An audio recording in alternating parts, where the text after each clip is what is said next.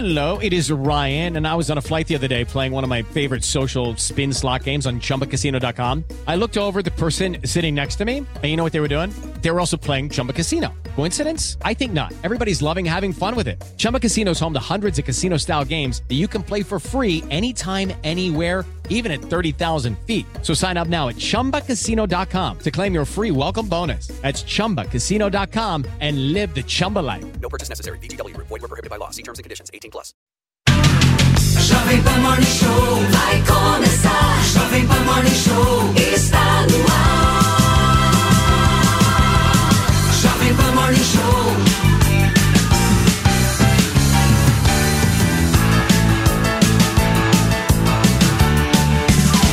Jovem Pan Morning Show.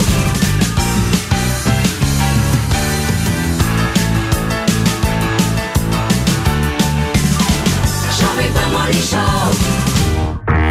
Fala, minha excelência, bom dia, uma ótima segunda-feira para vocês que nos acompanham ao vivo na programação da Jovem Pan, pedindo licença para entrar na sua casa. E o Morning já começa com informações sobre o primeiro dia do decreto de garantia da lei da ordem em portos e aeroportos do Rio de Janeiro e São Paulo. No Rio de Janeiro, militares da Marinha e agentes da Guarda Portuária montaram postos de fiscalização nos acessos ao porto. Foram usados espelhos, por exemplo, para checar por baixo dos carros. Daqui a pouquinho, quem vai me trazer detalhes sobre essa GLO é o nosso Rodrigo Viga, direto do Rio de Janeiro. Mas tentando atualizar um pouquinho para vocês aqui essa medida, ela está abrangendo os portos de Itaguaí, no Rio de Janeiro, eh, o Porto do Rio de Janeiro, o Porto de Santos e os aeroportos de Guarulhos e Galeão. Com esse decreto assinado pelo presidente Lula, militares das Forças Armadas vão ter a oportunidade aí de atuar nesse local. Esse decreto, gente, está estabelecendo a criação de uma operação integrada de combate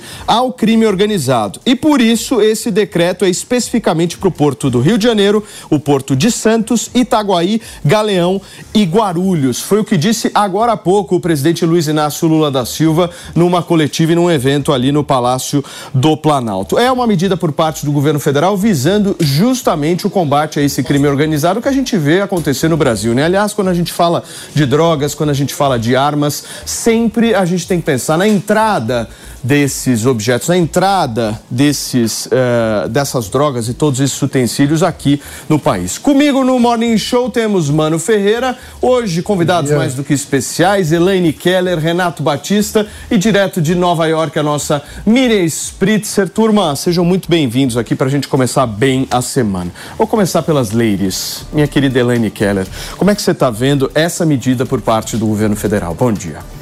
Bom dia, bom dia audiência, bom dia aos colegas. Bom, mais do que natural e demorou para que o governo federal tomasse alguma medida, porque a gente sabe exatamente que é, o combate ao crime organizado, inclusive a gente teve uma linha, é, linha de frente especial sobre esse tema, não vai acabar enquanto a gente não sufocar o braço financeiro dessas organizações.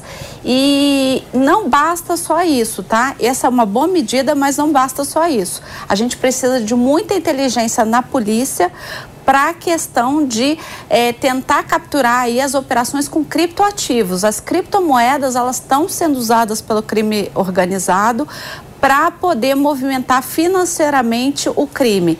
Então, assim, não há como a gente ter aí um gargalo só cuidando eh, da, questão dos portos, do acesso das armas aí por portos, aeroportos, fronteira. eh, precisa mais do que isso. A gente precisa também sufocar o braço financeiro a partir da inteligência da polícia, eh, entendendo aí as operações com criptomoedas. Ô Maninho, ao todo, só para vocês terem uma ideia, segundo o Ministério da Justiça, serão empregados 3.700 militares das Forças Armadas, sendo 2 mil do Exército nessa operação, 1.100 eh, da Marinha e 600 homens da Aeronáutica, Mano Ferreira. Ou seja, uma mega estrutura que está sendo montada para combater o tráfico. Pois é, bom dia Paulinho, bom dia aos colegas, bom dia audiência. Olha, eu confesso que tenho dificuldade de entender como que as Forças Armadas, especificamente em portos e aeroportos, vão resolver de fato essa questão, porque até onde sabemos, a Polícia Federal, que tem a atribuição é, natural, né, na normalidade, de fazer esse trabalho, é uma das polícias mais eficientes que nós temos. Então, na minha visão, a gente precisa muito mais de, de um investimento em inteligência e integração entre as diferentes forças de segurança do que a garantia da lei da ordem em si. Só que a garantia da lei da ordem gera uma manchete muito mais assertiva do que o trabalho duro e complexo de integração dos diferentes pontos das forças e do nosso sistema de segurança é, no dia a dia. Então, eu acho que essa é uma medida muito mais é, midiática do que efetiva. Espero estar errado, mas é, é a avaliação que eu tenho. Muito bem. Gente, deixa eu girar o assunto rapidamente. Daqui a pouquinho eu te trago mais detalhes sobre essa operação que acontece aí por parte do governo federal. Mas antes, a gente vai com informações das últimas 24 horas da guerra entre Israel e o grupo terrorista Hamas. Há pouco, Israel informou que está cercando a cidade de Gaza e vai dividir o território em duas partes. A gente vai acompanhar um resumo que a equipe de jornalismo da Jovem Pan preparou para você. O chefe da diplomacia dos Estados Unidos, Anthony Blinken, e o ministro das Relações Exteriores da Turquia, Hakan Fidan, se reuniram nesta segunda-feira em Ankara. Blinken desembarcou na capital turca após uma viagem pelo Oriente Médio para abordar a guerra entre Israel e o grupo terrorista Hamas. O primeiro-ministro de Israel, Benjamin Netanyahu, suspendeu o ministro israelense Amikai Eliyahu de participar de reuniões governamentais. Isso porque o ministro havia dito que o uso de bomba atômica na faixa de Gaza era uma opção no conflito contra o Hamas.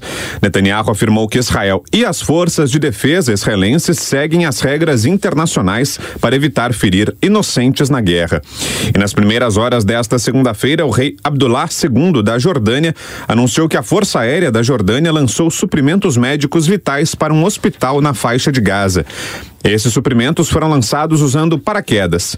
Na semana passada, a Jordânia chamou de volta o seu embaixador em Israel em protesto contra o bombardeamento feito pelos israelenses em Gaza. Explosões e fumaça tomaram conta da cidade de Gaza na manhã desta segunda-feira. Uma grande nuvem de fumaça subiu sobre a região após uma explosão. A guerra Israel-Hamas se intensifica e a crise humanitária em Gaza está aumentando. O Ministério da Saúde do Hamas anunciou que mais de 200 pessoas morreram durante a noite em bombardeios israelenses na faixa de Gaza. Israel efetuou uma nova onda de bombardeios significativos, ignorando os pedidos de cessar-fogo das agências de ajuda da ONU, que condenaram o aumento das mortes de civis no conflito que completa um mês. A Embaixada do Brasil na Palestina confirmou nesta segunda-feira que não haverá lista com nomes que poderão deixar a faixa de Gaza e que há cortes de internet e telefone na região. O brasileiro Hassan Rabi, que chegou a Gaza uma semana antes do início do conflito, gravou um vídeo mostrando como está a situação por lá, sem eletricidade, água encanada e agora sem gás de cozinha. Hassan mostra o preparo da comida com lenha no meio da rua. Energia não existe mais, água encanada não existe mais. O jeito, o único jeito é como vocês estão vendo, a linha para fazer comida. E há muita gente, infelizmente, também existe, não tinha essa linha para fazer essas comidas.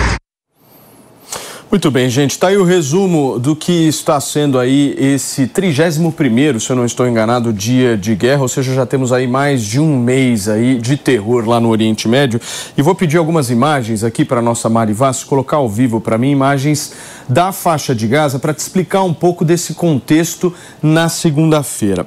A gente tem aqui imagens ao vivo de alguns palestinos que estão acampando aí na região sul da faixa de Gaza, mais precisamente ali a região de Canhunes. A imagem que o cinegrafista está tentando agora abrir para vocês e para você que está no rádio, milhares de pessoas acampadas agora, várias barracas montadas num espaço ali na região sul da faixa de Gaza, onde há uma concentração significativa de pessoas. E o próprio exército de Israel cercou completamente a cidade de Gaza e está dividindo o território em duas partes. Essa parte que você está vendo aí agora é a parte sul, formada pela maioria da população que fugiu. Há alguns dias a gente acompanhou, olha aí que imagem linda essa criancinha, mesmo com todo esse terror, com essa situação de calamidade pública, de caos, ainda consegue um sorriso no rosto. Legal ver isso.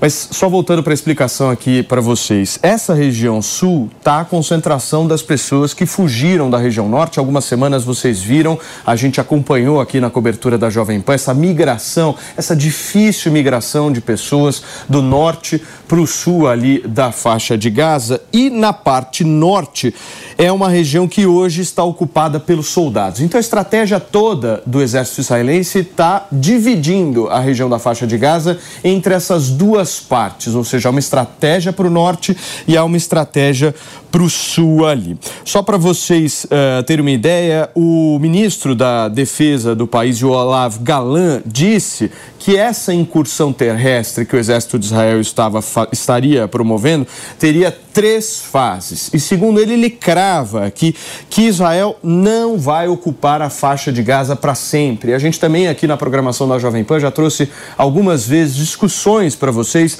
do que seria o fim deste território. Né? Tudo bem, a guerra vai passar, a guerra vai acabar, mas como é que vai ficar a faixa de Gaza logo depois disso? E aí nós temos aqui uma, uma, uma operação significativa que foi realizada na noite de ontem, na madrugada de domingo para segunda.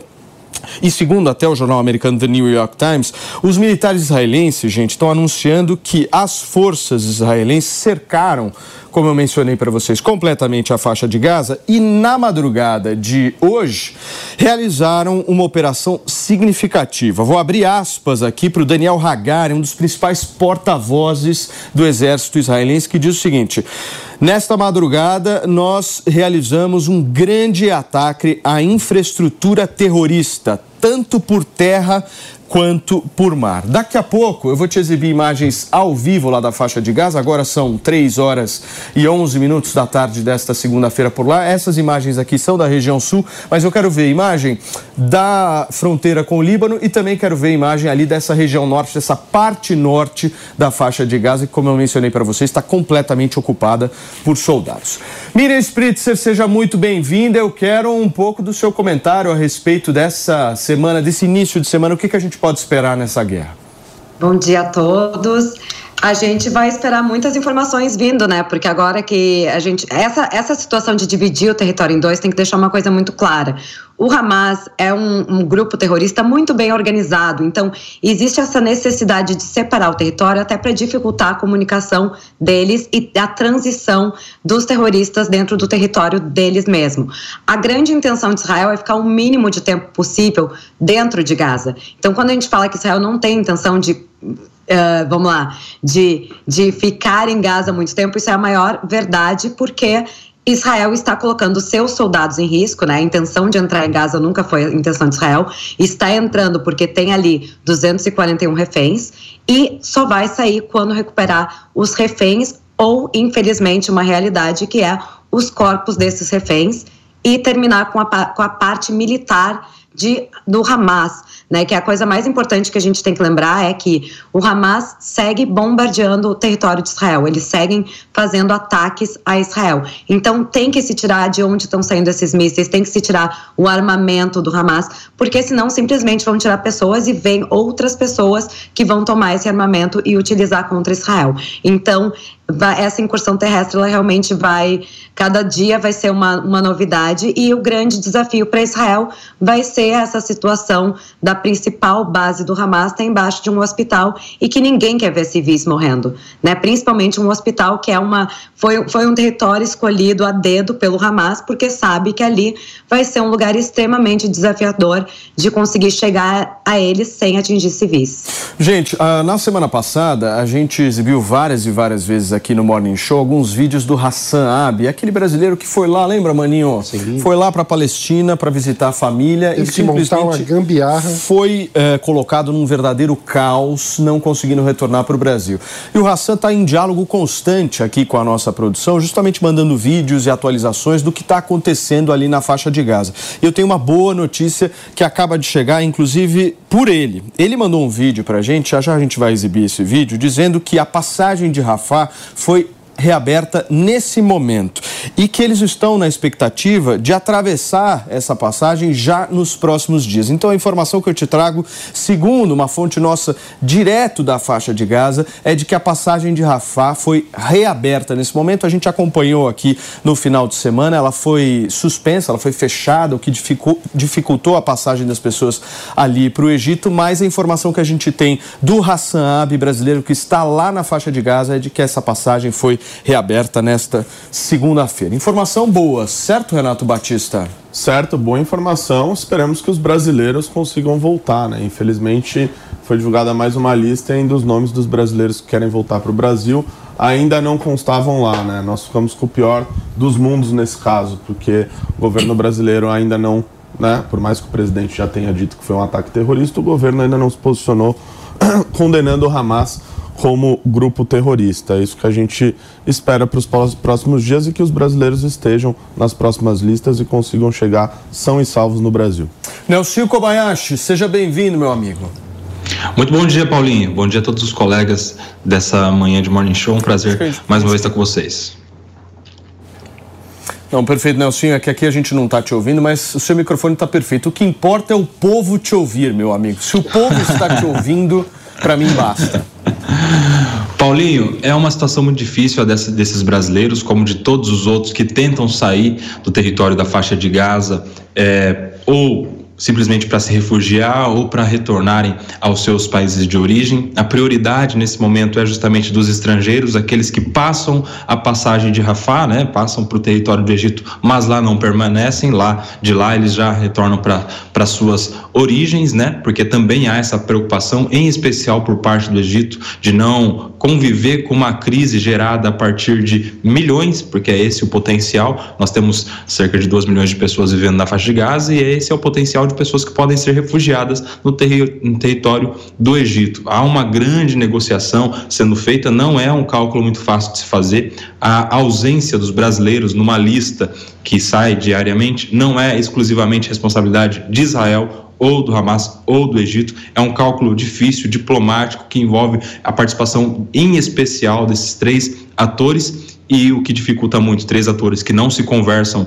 muito bem, a gente tem uma expectativa de que isso aconteça o mais rápido possível nos próximos dias para que essa população possa de fato deixar aquele território, vez que à medida em que a incursão de Israel avança na região norte, a tendência é que isso depois passe também para a região sul. A prioridade é a região norte, porque na região norte é onde fica a espécie de capital da faixa de Gaza, a cidade de Gaza, onde estão, em especial, a maior parte daqueles túneis que formam cerca de 500 quilômetros debaixo do território, debaixo da terra, subterrâneos do território da faixa de Gaza. Enfim, questões para os próximos capítulos para a gente acompanhar, Paulinho. Muito bem, gente. Daqui a pouquinho o Hassan Abi, brasileiro que está lá na faixa de Gaza, vai entrar ao vivo para conversar com a gente e explicar um pouquinho melhor sobre essa reabertura da passagem de Rafah, ali que liga a faixa de Gaza ao Egito. Hoje temos um convidado mais do que especial aqui, Leandro Spet, seja bem-vindo. Muito obrigado. Como é que você está vendo essa semana? O que, que a gente pode esperar? Uh, uh, a gente consegue ver, depois de tudo que já foi falado, e muita coisa já foi falada aqui, uh, para quem acompanha o programa, ah, o problema que a gente consegue ver é não só lá em Israel, como a gente tem um problema que é a expansão do, do conflito para outros lugares, não só para o norte, no Líbano, ou até mesmo a possibilidade de uma, infelizmente, né, o Irã entrar, mas ah, chegando aqui também no Brasil, né, manifestações aqui na, na Avenida Paulista ah, entoando cantos em favor do Hamas, surreal. ou seja, é surreal a gente está vendo pessoas que estão uh, literalmente apoiando um grupo terrorista e vamos dar os nomes verdadeiros. Não é só terrorista, é um grupo genocida. A bem da razão, da bem da verdade, todos nós, a gente não gostaria que esse, esse conflito tivesse acontecendo. Né? Não é bom, não é positivo para Israel, não é positivo para o mundo, não é positivo para a economia, não é positivo para ninguém, uh, eh, para os dois lados, para Gaza e para Israel. Mas o, eu, eu, eu acredito que uh, com o tempo, Israel entrando nesses uh, por terra, no norte de Gaza, e depois descendo para o sul, vai causar sérios problemas. A gente sabe que vai causar, não é do nosso, não é do interesse de ninguém, mas infelizmente Israel, como todo mundo sabe, foi atacada. E uh, eu acho que a gente vai ter. Uh, a gente vai ter que aguentar ainda mais alguns dias de, de, de problema. Deixa eu acionar o nosso Hassan Ab, gente, o brasileiro que está lá na faixa de Gaza, que está conversando com a nossa produção a cada momento, e ele acaba de receber a notificação que a fronteira de Rafah foi reaberta nesse momento. Já está conectado aqui com a gente. Hassan, mais uma vez, obrigado, meu amigo. Bom dia, Paulo. Seja muito bem-vindo. Hassan, traz informação para a gente. Como é que você recebeu essa notificação que a passagem foi reaberta? Paulo, acabamos de receber essa notícia que já três horas da tarde, mesmo assim, a fronteira já está aberta. Isso é uma felicidade para nós, para continuar essa fronteira aberta, para a gente conseguir sair da faixa do Gaza, chegando para o Egito, depois para nossas casas no São Paulo. Então a gente está com bastante esperança. Até quarta-feira a gente consegue sair da, da faixa do Gaza e rezemos bastante para a gente conseguir chegar ao Egito. Agora, Hassan, como é que está a tua situação aí? Você está conseguindo falar com a gente naquele mesmo esquema que você fez, carregando o celular no capô do carro? Como é que está a tua situação aí de água, a sua, a sua situação Paulo, de luz? Explica um pouquinho para a gente as coisas tá bem pior, Paulo. Já a gente não, não tem muita comida para comer, a gente come uma vez por dia. É muito difícil fazer essa comida, pois que a gente tem que acender o fogo, fazer na, na linha, é um sacrifício muito grande. É, especial também, você não encontra comida no mercado, as farinhas, macarrão, é, arroz, é, essas comida básica a gente não consegue encontrar no mercado fácil. Água mineral, faz dias, dias a gente não tem água mineral, tomando água do torneira, que não é tratada e a água do torneira tá, não existe mais. Então, é uma miséria que está acontecendo, Paulo. Uma tristeza, tá? As crianças, é, a gente não consegue alimentar a criança duas, três vezes por dia. A única vez consegue alimentar a criança e é só isso. É, até o bombardeio especial no sul aumentaram bastante, especial à noite. É, como a gente trouxe aqui informação mesmo, Hassan, que o próprio exército israelense disse que a madrugada de ontem seria uma madrugada muito intensa no que se refere a bombardeios. Deixa eu só entender como é que está o teu cronograma aí. Então você recebeu a notificação de que a passagem foi reaberta e você já pensa em ir quando para lá? Olha, a gente não pensa ir para lá, não. Sim, caiu a lista, sim, caiu nossos nomes brasileiros nessa lista. A gente precisa muito força do governo federal para tentar negociar com Israel, colocarmos nossos nomes brasileiros nessa lista. Sem colocar nossos nomes brasileiros nessa lista, a gente não pode ir na fronteira por enquanto. Então, tem que Israel utilizar, colocar nossos nomes nessa lista para a gente conseguir viajar. A promessa do, do ministro Relação Exterior foi até quarta-feira que a gente deixa faixa do Gaza saindo daqui. E a gente está torcendo muito, rezamos muito para isso acontecer. Então a informação que você me traz é de que o ministro das Relações Exteriores prometeu que até quarta-feira a gente teria brasileiros inseridos nessa lista. É isso? Isso que a gente recebemos. E a gente está rezando para isso acontecer. Perfeito. Mano Ferreira.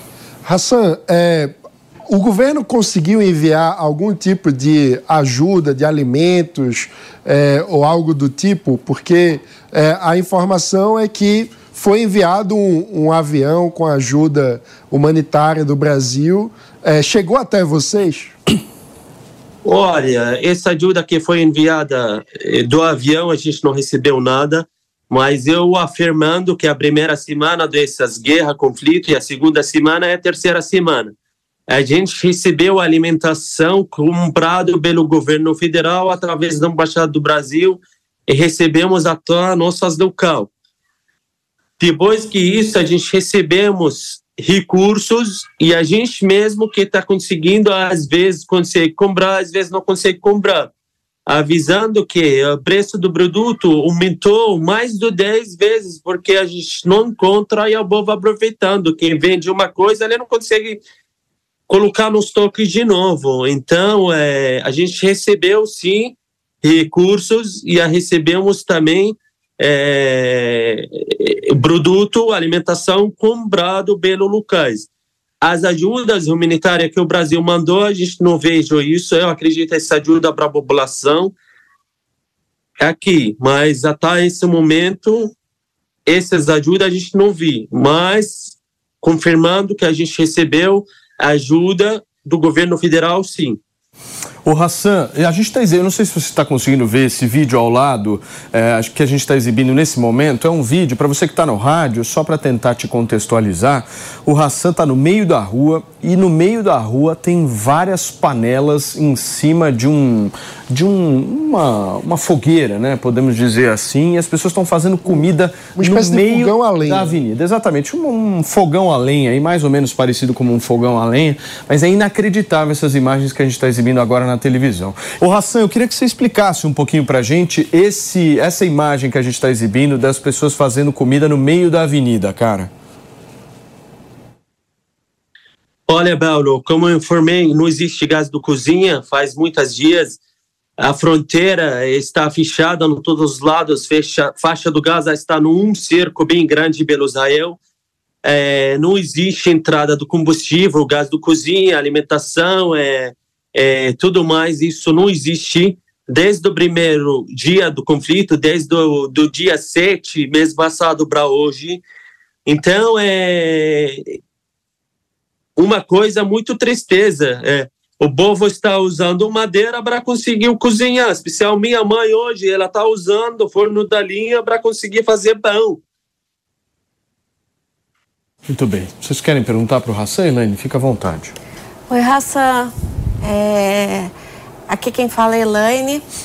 É, eu queria te perguntar como é que está a questão aí ah, das baixas, principalmente com relação aos doentes, como é que tem sido aí o acesso de remédio às pessoas que estão doentes, se isso tem chegado, inclusive ajuda humanitária de outros países, não só como o Brasil, mas outros países têm enviado aí uma ajuda para os, os hospitais aí da faixa de Gaza. Esses remédios, você tem notícia se tem chegado, como é que estão essas pessoas que necessitam de ajuda? Olha, nesse distão seria mais complicado ainda. No dias normais entrava no faixa do Gaza mais de 700 caminhonetes por dia. Alimentação, comida, remédios, essas coisas, tudo de certo a mais. Hoje, quem entra no fronteira, 40, 50 caminhonetes máximo.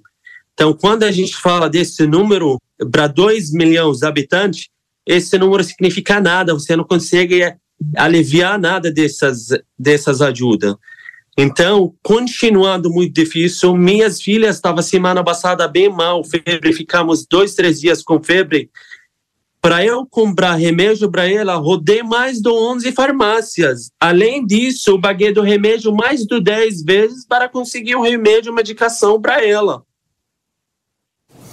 Agora, o Hassan, só para entender do ponto de vista da energia elétrica, como é que você está conseguindo falar com a gente? Você está fazendo aquele mesmo esquema lá do carro? Explica um pouquinho, porque você está fazendo mágica, meu amigo. A gente te admira pra caramba daqui, porque você faz mágica. Olha, além desse sacrifício é, da guerra, outro sacrifício da, da comida, do carregamento solar, da conexão da internet Todo dia eu tenho que levar minha celular, meu celular, celular de toda a família numa mochila e ir para lugar se eles têm é, energia solar, nesses lugares que ele tem carro, coloca carro dele na rua, liga o carro para conseguir carregar o celular. Então, uma coisa minha inacreditável. É, é um sacrifício, uma luta grande para você ficar sobrevivendo aqui na faixa do Gaza. Que loucura. Miriam, você me pediu? Ah, bom, né, primeiro te desejando aí força para lidar com tudo isso que está acontecendo, uma situação super difícil e a gente fica uh, muito triste, né, com tudo isso. Eu tenho uma pergunta que talvez seja um pouco mais difícil. Saiu no New York Times esses dias e outros veículos de comunicação aqui nos Estados Unidos que um dos motivos pelo qual é demorada essas listas para sair de pessoas uh, injured, né, que estão machucadas, para sair de Gaza, é que o Hamas tem colocado alguns de seus né, membros que estão feridos para sair junto. Em torno de um terço das pessoas que estavam nas primeiras listas eram membros do Hamas. E eu imagino que isso deve ser super difícil para vocês que estão tentando sair, que não são do, do grupo. Como é que é para vocês, assim, que tipo de informação está chegando e como que isso prejudica para vocês essa saída do país também. O Hassan, deixa eu só receber Olha, quem nos acompanha pelo rádio, querido. Para você que sintonizou agora na programação da Jovem Pan, eu quero te colocar na mesma página daqueles que estão nos assistindo. A gente está entrevistando aqui o brasileiro Hassan Abe, que está lá na faixa de Gaza, não conseguindo sair há algum tempo e está relatando todas as dificuldades para a gente. Ô, Mi, repete rapidamente a sua pergunta só para todo mundo poder entender. Sim, claro. Então, a minha pergunta foi porque recentemente aqui nos Estados Unidos saiu em diversos veículos, incluindo o New York Times, Washington Post, entre outros tantos, que um dos motivos pelo qual as listas estão sendo um pouco vetadas, as listas de feridos e pessoas para sair da faixa de Gaza com dupla cidadania, é que o Hamas tem utilizado essas listas também para mandar alguns de seus membros e que, segundo consta, né, esse dado é do New York Times, um terço das pessoas que estavam nessas listas de feridos eram membros do Hamas. Então eu perguntei para o Hassan como é que isso está sendo informado para ele, porque isso deve prejudicar para vocês civis também terem essa saída com mais facilidade. Então como é que vocês estão reagindo a isso? Olha, para mim, eu acredito essa notícia não, não existe. Hey guys, it is Ryan. I'm not sure if you know this about me, but I'm a bit of a fun fanatic when I can. I like to work, but I like fun too. It's a thing. And now the truth is out there. I can tell you about my favorite place to have fun Chumba Casino. They have hundreds of social casino style games to choose from, with new games released each week. You can play for free anytime, anywhere. And each day brings a new chance to collect daily bonuses. So join me in the fun. Sign up now at chumbacasino.com. No purchase necessary. Group. Void were prohibited by law. See terms and conditions. 18 plus. Sim, não é verdade. Pois que a todo esse conflito que, que o da fechatura do, do fronteira, a utilidade do Hamas aqui pediu para soldados israelenses, para a utilidade do Israel, deixar os feridos que estão no norte chegar para sul, do sul chegar para Egito, avisando que Israel não está deixando esses feridos chegar para sul, do sul eles chegam viagem até o Egito. Hoje foi, pela informação, um jornalista, meu amigo, ele trabalha aqui, me informou, hoje o Israel aceitou é, 30 feridos, saiu do norte para sul, do sul seguindo viagem para Egito. Então, quando a gente fala do faixa do Gaza sul norte, são divididas agora pelo Israel, tem checkpoint do Israel agora na principal avenida do, do faixa do Gaza. Então, ninguém consegue chegar do norte para sul sem checar com soldados israelenses. Eu acho que se existe membro do Hamas, ele não vai riscar a vida dele, não vai riscar ficar preso no Israel, passar com soldados israelenses. Isso que eu acho, isso é o meu ponto de vista. Perfeito. Leandrão, você me pediu? Sim, uh, Hassan, uh, bom dia aqui em São Paulo. Espero que esteja tudo bem com você, com a tua família e com todos aqueles que, de certa forma, uh, querem conviver em paz com o Estado de Israel. Uh, você mencionou que existe uma, um bloqueio uh, em torno da cidade, da, da faixa de Gaza inteira por Israel. Mas é sabido que, pela lei internacional, que Israel não teria obrigação de fornecer nem água, nem luz, nem eletricidade, nem combustível. É uma questão, mais do que humanitária, é uma questão de tentativa de conviver em paz com Israel, com Gaza e Gaza com Israel. É, por que, que a fronteira do Egito ela não é aberta e por que vocês não recebem esses mil caminhões diários de mantimentos que poderiam vir do Egito, já que o Egito também poderia abrir as portas para vocês? É uma pergunta honesta. Pergunto. Oh, olha, essa pergunta, eu tenho vergonha do, de responder essa pergunta, porque quem comanda, quem controla a faixa do Gaza são Israel. Israel é bem clara. Ela fala assim: um caminhonete entrou sim em nossa utilização, vamos atacar, bombardear ele. Então, quem vai ter coragem para deixar um caminhonete entrar? Eu sou brasileiro, não tenho utilização para ir para o Egito. O Egito falou, fronteira pode chegar. Se Israel falou a qualquer pessoa se viaja, sai da faixa do Gaza para o Egito, vou bombardear, atacar ele. Então, eu não tenho coragem para viajar. Sem utilização do Israel, não tem ninguém consegue fazer nada, infelizmente. até o ar que a gente respira, a gente precisa da autorização do Israel. A nossa água, energia, luz, tudo são controle pelo Israel. Então, Egito, eles são, não tem utilidade em nada lá. Egito tem utilidade, utilidade no território deles. Mas quando a gente fala do faixa do Gaza, tudo utilidade do faixa do Gaza são pelo Israel. É, Eu entendo que essa seja uma visão, mas, que nem eu falei, pela lei internacional, Israel não deveria nem fornecer esse tipo de coisa, uma vez que existe uma. Existe um. Houve uma eleição e quem comanda. Quem comanda. Desculpa, eu Quando a escutei a gente tua. fala, quando a gente fala, Belo, quando a gente entra nesse debate, fala a lei internacional, se alguém, se eles respeitam a lei do internacional, não vai teremos 5 mil crianças mortas. Quando você fala Israel, você fala a utilidade do Israel, maior poder que apresenta cidadãos israelenses. Quando você fala o Hamas, Hamas não apresenta a população palestina, não apresenta cidadão palestino que está no faixa do Gaza. Então, para mim, Hamas não apresenta nenhum por cento do povo palestino. Mas no outro lado, quando você fala Israel, Israel a obrigação de apresentar o povo israelense, comunidade israelense, população israelense. Então, é, é, desde que eu nasci até hoje, eu não vejo Israel respeitar a lei internacional.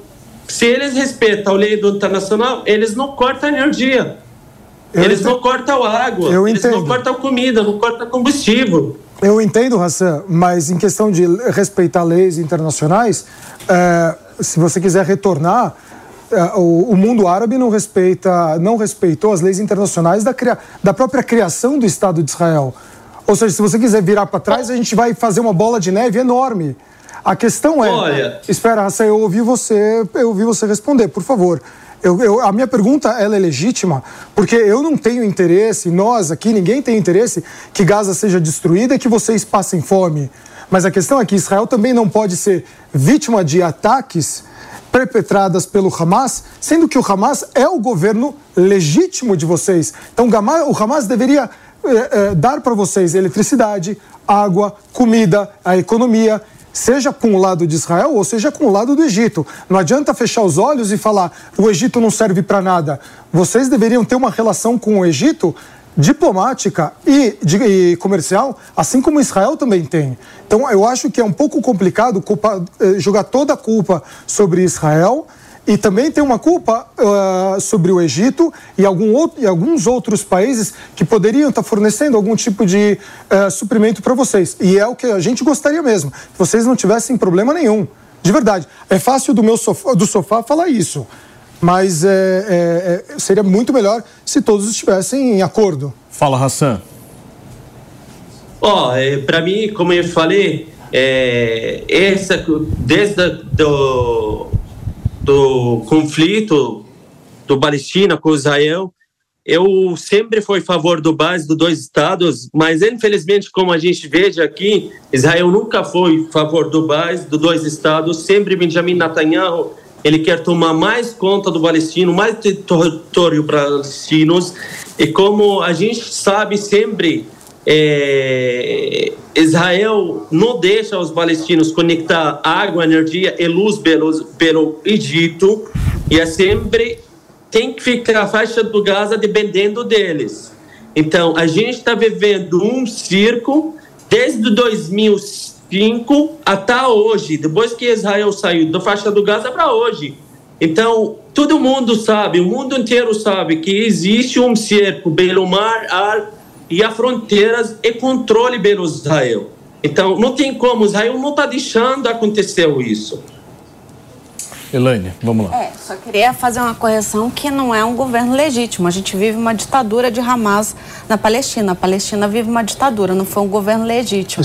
Ele está lá há 12 anos. Eleito há 12 anos já não é legítimo. Hassan, eu só queria te perguntar uma coisa. Não existe eleição. Exato. É, deixa eu te perguntar uma coisa. As forças de segurança da Palestina, elas sempre negociaram com o governo de Israel, independente ah, do grupo terrorista Hamas. Existe alguma chance da gente ter aí um diálogo para a Palestina, né, ali a, a, a, a segurança da Palestina, de alguma forma, entrar em cooperação com Israel e, e de fato, é, sufocar essa ação do Hamas? Você acha que existe alguma viabilidade disso? Olha, gostaria muito aconteceu isso, porque ninguém merece, ninguém aqui merece que estão passando, o povo está passando. Uma tristeza, muita gente não gostaria isso acontecer. E a gente fica tossando para parar esse fogo. Então, é, nem importa quem bará, se é autoridade palestina, é Egito, Brasil, bará, é, eu gostaria muito avisar que muita gente aqui no Festival do Gaza, no favor de ninguém, favor do parar essa guerra, parar esses ataques, porque o Israel que está comentando um crime da guerra, você deixa você passar fome, passar o sede, sem água, sem energia, sem gás, sem combustível, sem alimentação, isso não existe nesse mundo. Muito bem. O, o Hassan, muito obrigado, viu, pela tua disponibilidade aqui de mais uma vez conversar com a gente. Qualquer notícia, novidade, você avisa a gente por aqui que a tua solução possa ser a mais breve possível. Obrigado, viu, Hassan? Obrigado, Paulo. Obrigado. Bom dia. Valeu. Gente, vamos mudar de assunto um pouquinho e falar um pouquinho do Rio de Janeiro, porque lá militares da Marinha e agentes da Guarda Portuária montaram postos de fiscalização nos acessos ao porto no primeiro dia do decreto de garantia da lei e da ordem. Foram usados espelhos, por exemplo, para checar por baixo dos carros o que havia ali. Quem traz detalhes dessa operação é o nosso Rodrigo Viga. Ô Viga, como é que tá a repercussão aí? Tô vendo que você está bem em frente a um carro da Marinha, é isso? É um blindado, Paulo. Bom dia para você, dos fuzileiros navais da Marinha do Brasil. A gente está na região da, do Porto do Rio de Janeiro, região portuária do Rio de Janeiro. E a gente vai pedir agora para o nosso cinegrafista Rodrigo Tessari dar um passeio aqui, dar uma panorâmica, um giro, porque vai mostrar justamente isso que você relatou agora há pouco é, para os nossos ouvintes, espectadores e internautas desse Morning Show. Você vê que ali, a região de entrada aqui do Porto Rio de Janeiro, um dos portões é, do Porto do Rio de Janeiro, tem a autoridade portuária ali e fardados, os capacetes verdes, fuzileiros navais, estão devidamente armados. Tem esse tal espelho que você bem citou, está na mão daquele fuzileiro naval que ele vai colocar embaixo do carro para saber se está entrando algum material ilegal, um entorpecente, uma arma ou alguma coisa do gênero. Agora há pouco tinha uma movimentação maior de veículos aqui na região central do Rio de Janeiro. Depende do horário, existe uma sazonalidade nesse fluxo de entre e sai de veículos na região portuária. Mas o fato, como você bem disse, é que começou a valer hoje o decreto da garantia da lei e da ordem. E ele vai ter validade de seis meses, vai até o início de maio de 2024, perspectiva que seja até o dia 3 de maio eh, de 2024. São 1.900 homens da Marinha do Brasil destacados para essa operação da garantia da lei da ordem, que na prática dá poder de polícia aos militares das Forças Armadas, são 120 meios, como eles chamam, né, equipamentos blindados, como esse aqui da Marinha do Brasil. O Exército vai ficar mais focado nas regiões de fronteira com 2 mil homens e a Aeronáutica vai destacar cerca de 600 homens para operações dentro do âmbito dessa garantia da lei da ordem. O foco principal dessa vez em outras GLOs, viu, Paulo? Importante lembrar, especialmente aqui no Rio de Janeiro, foco maior eram as áreas conflagradas, né? Eram as comunidades, as favelas dominadas por traficantes e ou milicianos. Agora tem mais um foco aeroportuário, vamos dizer assim. É, aqui no Rio de Janeiro, o olhar especial da Marinha do Brasil é para Porto de Sepetiba, Porto de Itaguaí, Porto é, da cidade, além, é claro, da Baía de Guanabara. E em São Paulo, Aeroporto Internacional eh, de Guarulhos, acesso ao Porto de Santos e Porto de Santos. Lembrando que aqui no Rio de Janeiro também haverá atuação dos militares eh, no Aeroporto Internacional Antônio Carlos Jobim. Com o objetivo, asfixiar, estrangular o que eles chamam de logística do crime organizado. Volta e meia, vocês noticiam aí em São Paulo, eu noticio aqui no Rio de Janeiro, a apreensão de quilos e quilos, toneladas de drogas, maconha, cocaína nos portos do Rio de Janeiro, circulando pela Baía de Guanabara, pela região do Porto de Santos. Então, essa GLO tem como objetivo principal atacar, estrangular, asfixiar a logística do crime organizado. Duração de seis meses, vai até o começo de 2024. Muitas pessoas se perguntam: ah, por que, que não foi feito antes? Porque é, é preciso assinar, baixar esse decreto da GLO para dar poder de polícia aos militares das Forças Armadas. Eu conversei com vários militares aqui, inclusive o porta-voz da Marinha, que me disse que se for necessário, se necessário for, a Marinha está pronta para exercer esse poder de polícia, caso essa GLO seja estendida para um período para além dos seis meses previstos no decreto, viu, Paulo? Muito bem, obrigado, viu, Viga, pelas suas informações direto do Rio de Janeiro. Renatão Batista me pediu a palavra para falar disso, por favor. Eu queria comentar sobre essa GLO, Paulo. Do meu ponto de vista, me parece algo que é paliativo. Tá? Quando a gente está falando disso. Claro que uh, fiscalizar os portos e aeroportos é, é algo importante. Né? O porto, uh, uh, por exemplo, só o Porto de Santos é responsável por 25% das exportações brasileiras. A gente pegar ali no Rio ainda onde está sendo feito, enfim, vai para muito mais. Agora o ponto é o seguinte: é, essa é uma medida que, quando a gente fala de combate ao crime organizado, não é o tipo de medida que vai tratar do principal problema, que é asfixiar o crime organizado onde ele faz o seu recurso. Eu acho que o governo federal, como já foi feito em outras épocas, precisa olhar a situação do Rio de Janeiro, da Bahia, de outros estados, como estados que perderam absolutamente o controle na segurança pública. São estados que não têm mais condições de tocar a própria segurança pública. Isso porque já se tornaram estados onde o narco-estado tomou conta onde o narcotráfico está entranhado nas instituições públicas, inclusive na política e em vários outros. Então fica muito difícil um Estado que está assim amarrado dessa forma combater o crime organizado como deve combater. Eu já falei aqui uh, em outros programas da Jovem Pan que eu defendo que o Estado brasileiro declare guerra ao narcotráfico, declare guerra às organizações criminosas. A gente vê uh, uh, no Rio de Janeiro, em São Paulo, na Bahia, o crime organizado tomando conta do território brasileiro, fazendo as próprias leis. A gente noticiou aqui há, há umas duas semanas o caso dos médicos que foram assassinados no Rio de Janeiro. Simplesmente o crime organizado, depois de ter visto que matou uma pessoa por engano, resolveu fazer um tribunal do crime televisionado de dentro da cadeia. Meu Deus do céu, até quando que a gente vai achar isso normal? A gente precisa declarar guerra ao narcotráfico e ir para cima das organizações criminosas. Essa é uma medida aqui do meu ponto de vista. Claro, é importante ter essa fiscalização nos portos, nos aeroportos, mas ainda é muito pouco. O que, que você acha, Leni? Não, eu ia só dizer que eu, eu concordo com o Renato.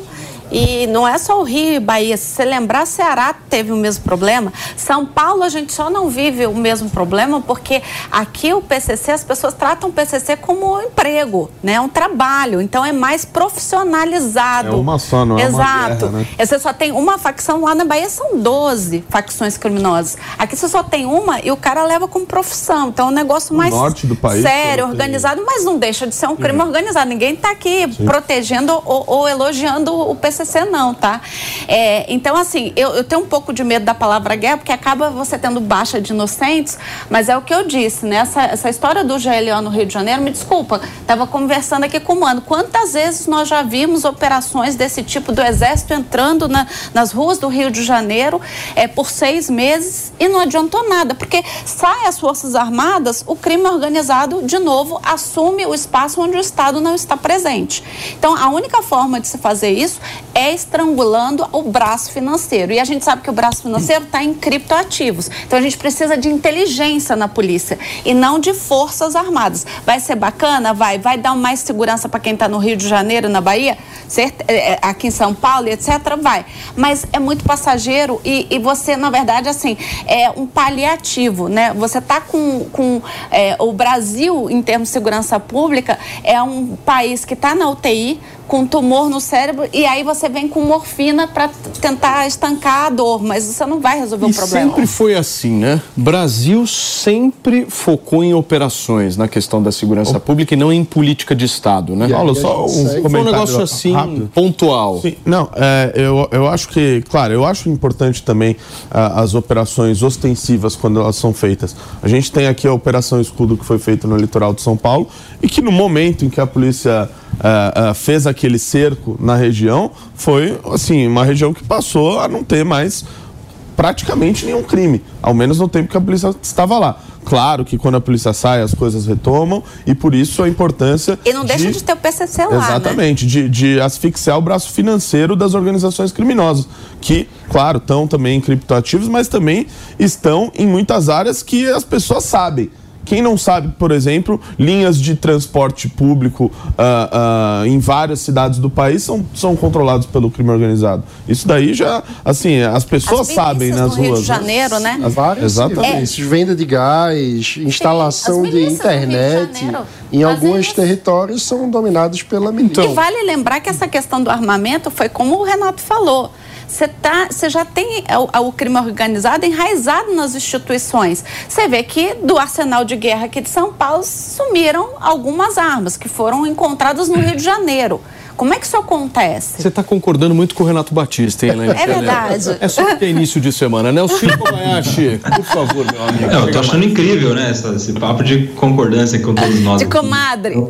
Pois é, mas, mas tem uma questão aí que eu queria reforçar. No Rio de Janeiro a gente tem uma peculiaridade, né? A Irene dizia que no estado de São Paulo a gente tem uma facção criminosa que domina tudo, que é o primeiro comando da capital, o PCC. Então, apa- aparentemente a gente tem um conflito no estado de São Paulo, que é facção criminosa contra a força policial. No Rio de Janeiro esse cálculo complica um pouco mais, porque a gente tem facções criminosas que lidam contra a polícia, contra o Estado e também entre si.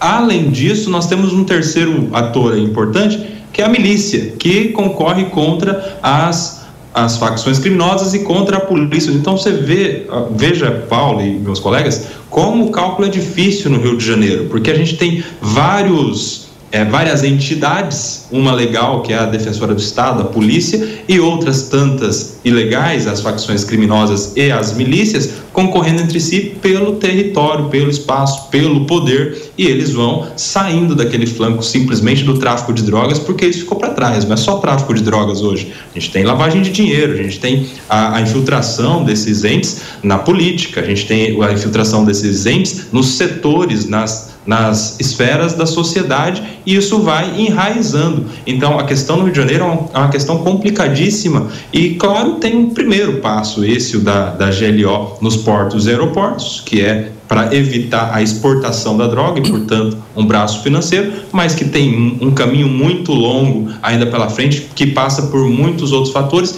e eu acho que poderia começar, primeiramente, pelo nosso sistema penitenciário, porque não é possível que alguém custodiado alguém que está sobre o poder do Estado, preso no, no, no, espaço de território do poder público e continua comandando todas essas facções de dentro do presídio. Eu acho que seria um, um início importante já começar pelo sistema penitenciário e daí em diante avançar. Paulinho. Maninho, você me pediu? E eu acho eu que gosto quando você fala de política consistente, baseada em dados, mano. Pois é, e, e evidência. E eu acho que o, o Coma trouxe um ponto essencial, que é a gente não pode dissociar o combate ao crime organizado da gestão dos presídios. E eu acho que passou da hora do Estado brasileiro ter uma conversa franca com a sociedade e admitir a sua incompetência para cuidar da gestão dos presídios e discutirmos um novo modelo. A gente precisa privatizar a gestão de presídios para ter, de fato, uma gestão baseada em eficiência. N não dá para aceitar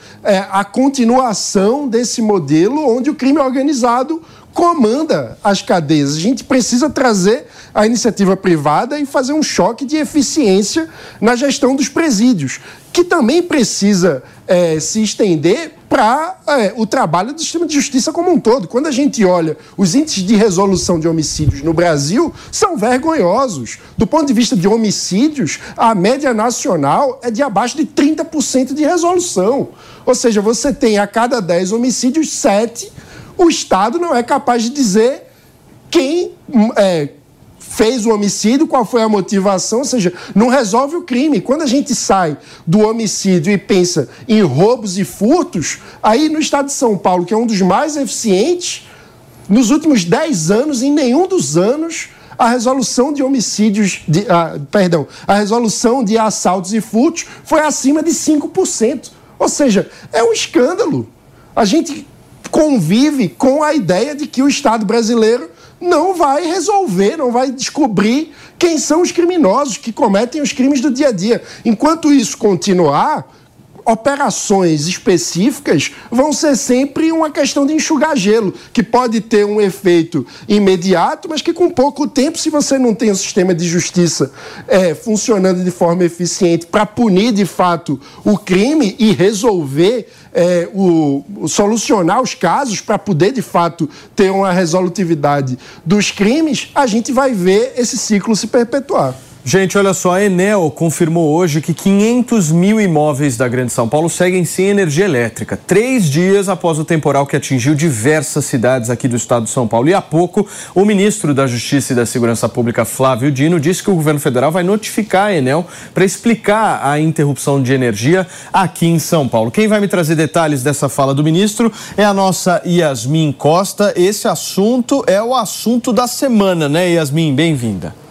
É o assunto da semana e já chegou aqui em Brasília, né, Paulo? Bom dia para você, para todo mundo que está acompanhando a gente. O ministro da Justiça ele é muito ativo nas redes sociais e já avisou, através de uma publicação que ele fez, que a, o governo federal vai notificar a concessionária de energia elétrica aí de São Paulo. A gente, inclusive, separou essa publicação que o ministro fez, que ele diz o seguinte: o Ministério da Justiça, por meio da Secretaria Nacional do Consumidor, vai notificar a concessionária de energia elétrica em São Paulo para explicar a interrupção dos serviços essenciais.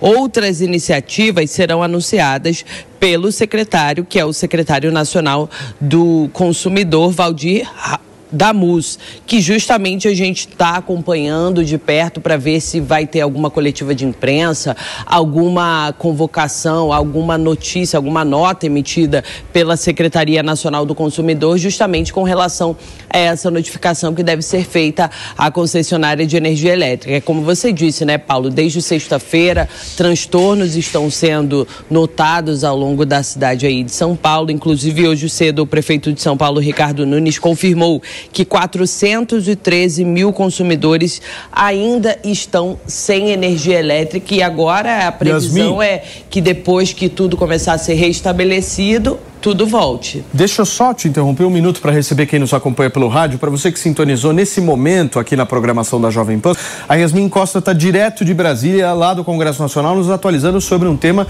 que afetou a você que nos ouve aqui no estado de São Paulo, porque você muito provavelmente deve ter ficado algum tempo sem energia elétrica. E a informação que a gente tem para te passar é que o governo federal está notificando a Enel depois desse apagão e a Yasmin estava trazendo um pouco de detalhes para a gente. Pode seguir, minha amiga.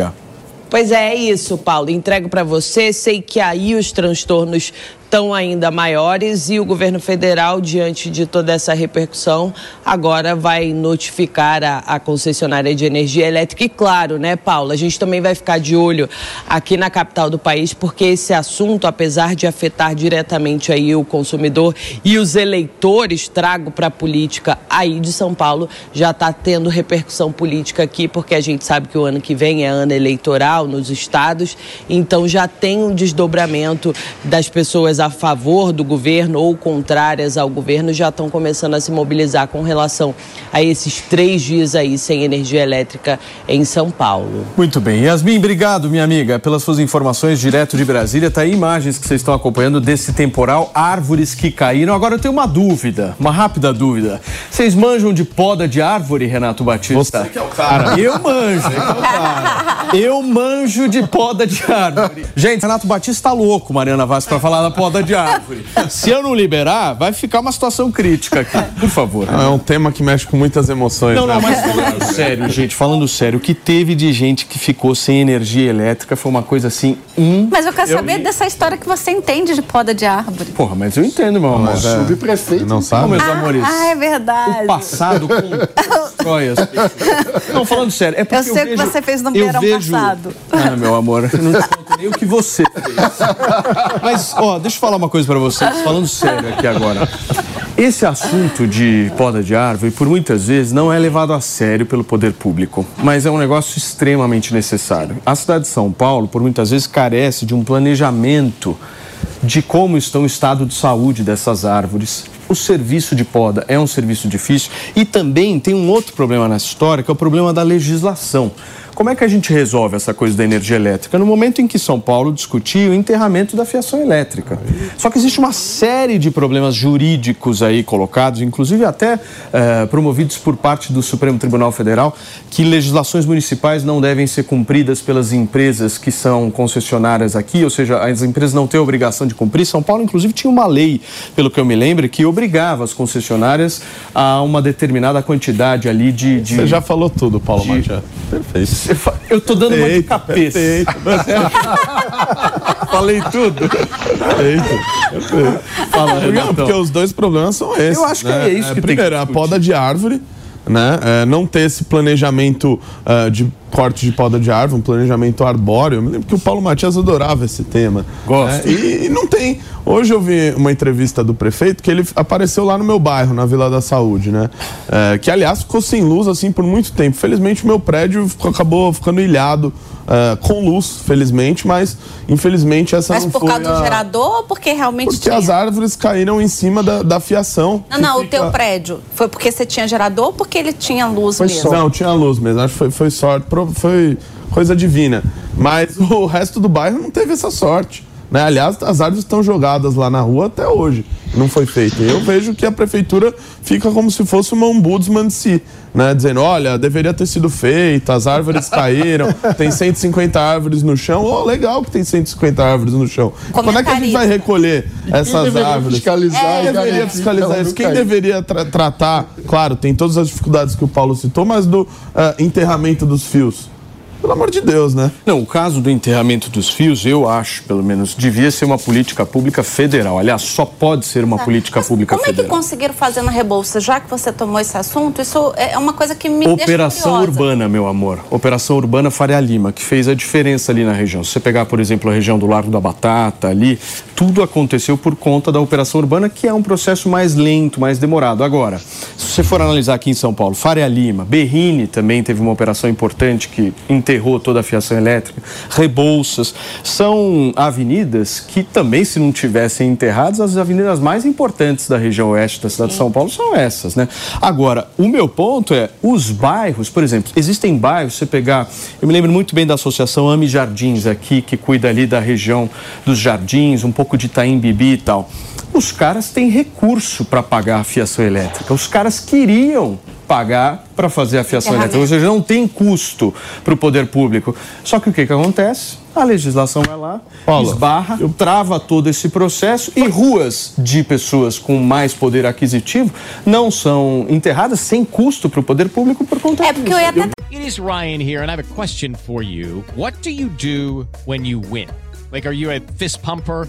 A woohooer, a hand clapper, a high fiver. I kind of like the high five, but if you want to hone in on those winning moves, check out Chumba Casino. At chumbacasino.com, choose from hundreds of social casino style games for your chance to redeem serious cash prizes. There are new game releases weekly, plus free daily bonuses. So don't wait. Start having the most fun ever at chumbacasino.com. No purchase necessary. VGW Group. Void were prohibited by law. See terms and conditions. 18 plus. fazer mais um ponto, viu, Renato? Porque além do problema das árvores caindo, eu vi o caso de uma árvore na região eh, sul aqui de São Paulo, da zona sul de São Paulo, que ela caiu na frente de uma casa de idosos. E os funcionários estavam tendo que pular o muro para ter acesso à casa de idosos. Você imagina se um idoso precisasse sair. Mas para além disso, o que me preocupa são os fios pendurados. Ele em contato com a água ali no chão. Tem muita gente que sai dos carros quando você tá ali com a inundação e tal. E aí tem esse perigo de um fio desencapado em contato com a água. Então, esse negócio do enterramento. tem- Exato, esse negócio do enterramento dos fios é muito importante. Muito. Não é só estético. Não, e eu acho que assim, essas são medidas, são. ah, ah, assim, essas são coisas que podem ser discutidas nesse caso que a gente viu. Porque eu tô vendo muita gente falar de, olha, porque a Enel foi privatizada, né? Ela foi concedida, na verdade, e por isso é que a gente está passando por esses problemas. E a Sabesp, então, não pode ser ah, concedida ou privatizada, porque aí vai estar no mesmo. Eu fico imaginando. Né? Se assim, se a eletricidade não tivesse numa concessionária e fosse só serviço estatal. É, exatamente. O quanto tempo que a gente não ia ter ficado esperando? Se não for E tem um três, detalhe. quatro dias, ia ser muito mais. Tem um detalhe, Renatão, aí, nessa coisa da, da privatização, não é? Ah, Porque a Enel não é estatal e aí por isso é que deu problema. Tem uma questão: a Enel é uma empresa e, como empresa, é que vai responder por todos os danos causados. Então não vai ficar na conta do brasileiro, do cidadão, indenizar por material que, que se danificou pela falta de energia, por produtos que se pereceram pela falta de energia. Tudo isso vai ficar na conta de uma empresa e não do poder público. E quando a gente tira essa responsabilidade do poder público, a gente está falando para o cidadão: olha, você não precisa pagar pela inefici- ineficiência de uma empresa estatal que eventualmente eh, seja ineficiente na prestação dos seus serviços, né? Como no caso agora, uma empresa que lucra com isso e que faz o seu cálculo de risco vai, risco vai ter que pagar eh, com o seu próprio patrimônio pela indenização de todos esses prejuízos causados. Muito bem. Gente, daqui a pouquinho a gente volta nessa discussão em relação à cidade de São Paulo, mas antes eu preciso te trazer uma informação. O PT formalizou o apoio ao candidato Sérgio Massa nas eleições presidenciais da Argentina. A Luciana Verdolim já está com a gente. Eu quero saber, Lu, como é que o partido divulgou essa nota a respeito das eleições argentinas. Bom dia. Bom dia, Paulo. Bom dia a todos. Foi uma nota divulgada pela presidente do PT, Gleisi Hoffmann, levando-se em consideração apoio aí formal. Já existia um apoio informal, agora o Partido dos Trabalhadores está formalizando apoio ao candidato do então presidente, né, Alberto Fernandes, de- dizendo o seguinte, que lá na Argentina tem dois projetos de sociedade. Um representado pela candidatura presidencial de Sérgio Massa, de perfil democrático e popular, com programa de governo e desenvolvimento e justiça social. E um outro projeto de governo do outro candidato, representando a extrema-direita e ultra-neoliberalismo econômico do salve-se quem puder. Essa foi a afirmação do Partido dos Trabalhadores. Ainda segundo o PT, ele defende a integração regional para trazer justiça social, paz, democracia e um projeto de desenvolvimento que coloque a nossa região de maneira soberano, soberana no conceito, né, entre as nações mundiais. Derrotar a extrema-direita, segundo o partido do presidente Lula, que se articula em nível mundial, é tarefa essencial para a construção de um mundo de paz, cooperação e solidariedade.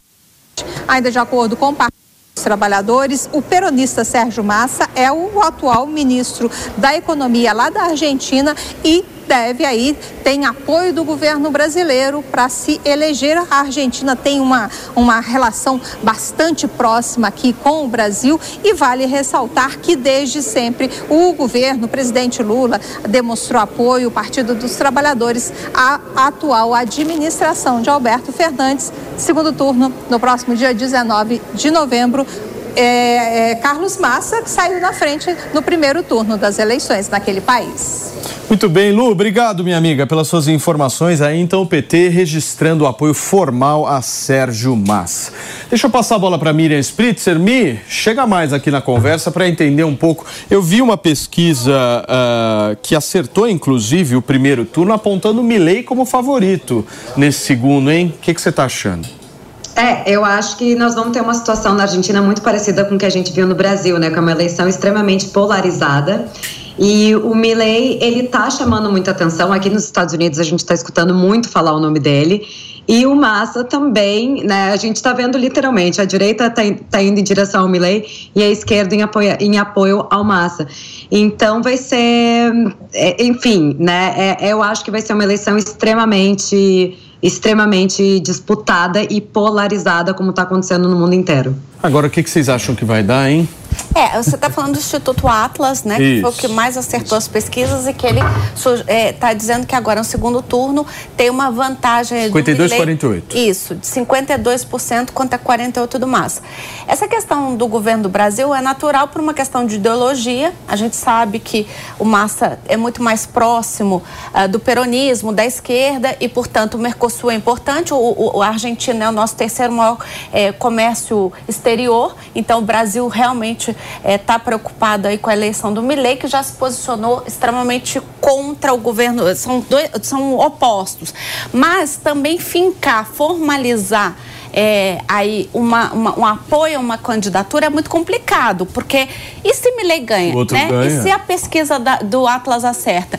Já começa aí uma, uma cooperação entre países com um problema muito sério de diplomacia. Que Então, formalizar acho que não é e legal. Trump, né? Exato. Eu acho que está claro, a gente sabe, ninguém precisa dizer que o PT e o governo Lula são muito mais simpatizantes ao massa por uma questão de Claro. ideologia. Mas eu acho que você fincar a bandeira é muito ruim porque você precisa ter uma relação diplomática boa com o Milley, porque é um, é um comércio exterior muito importante para o Brasil. Agora, o Massa eu já sei que vai dar ruim lá na Argentina. Agora, o Milei eu tenho uma interrogação.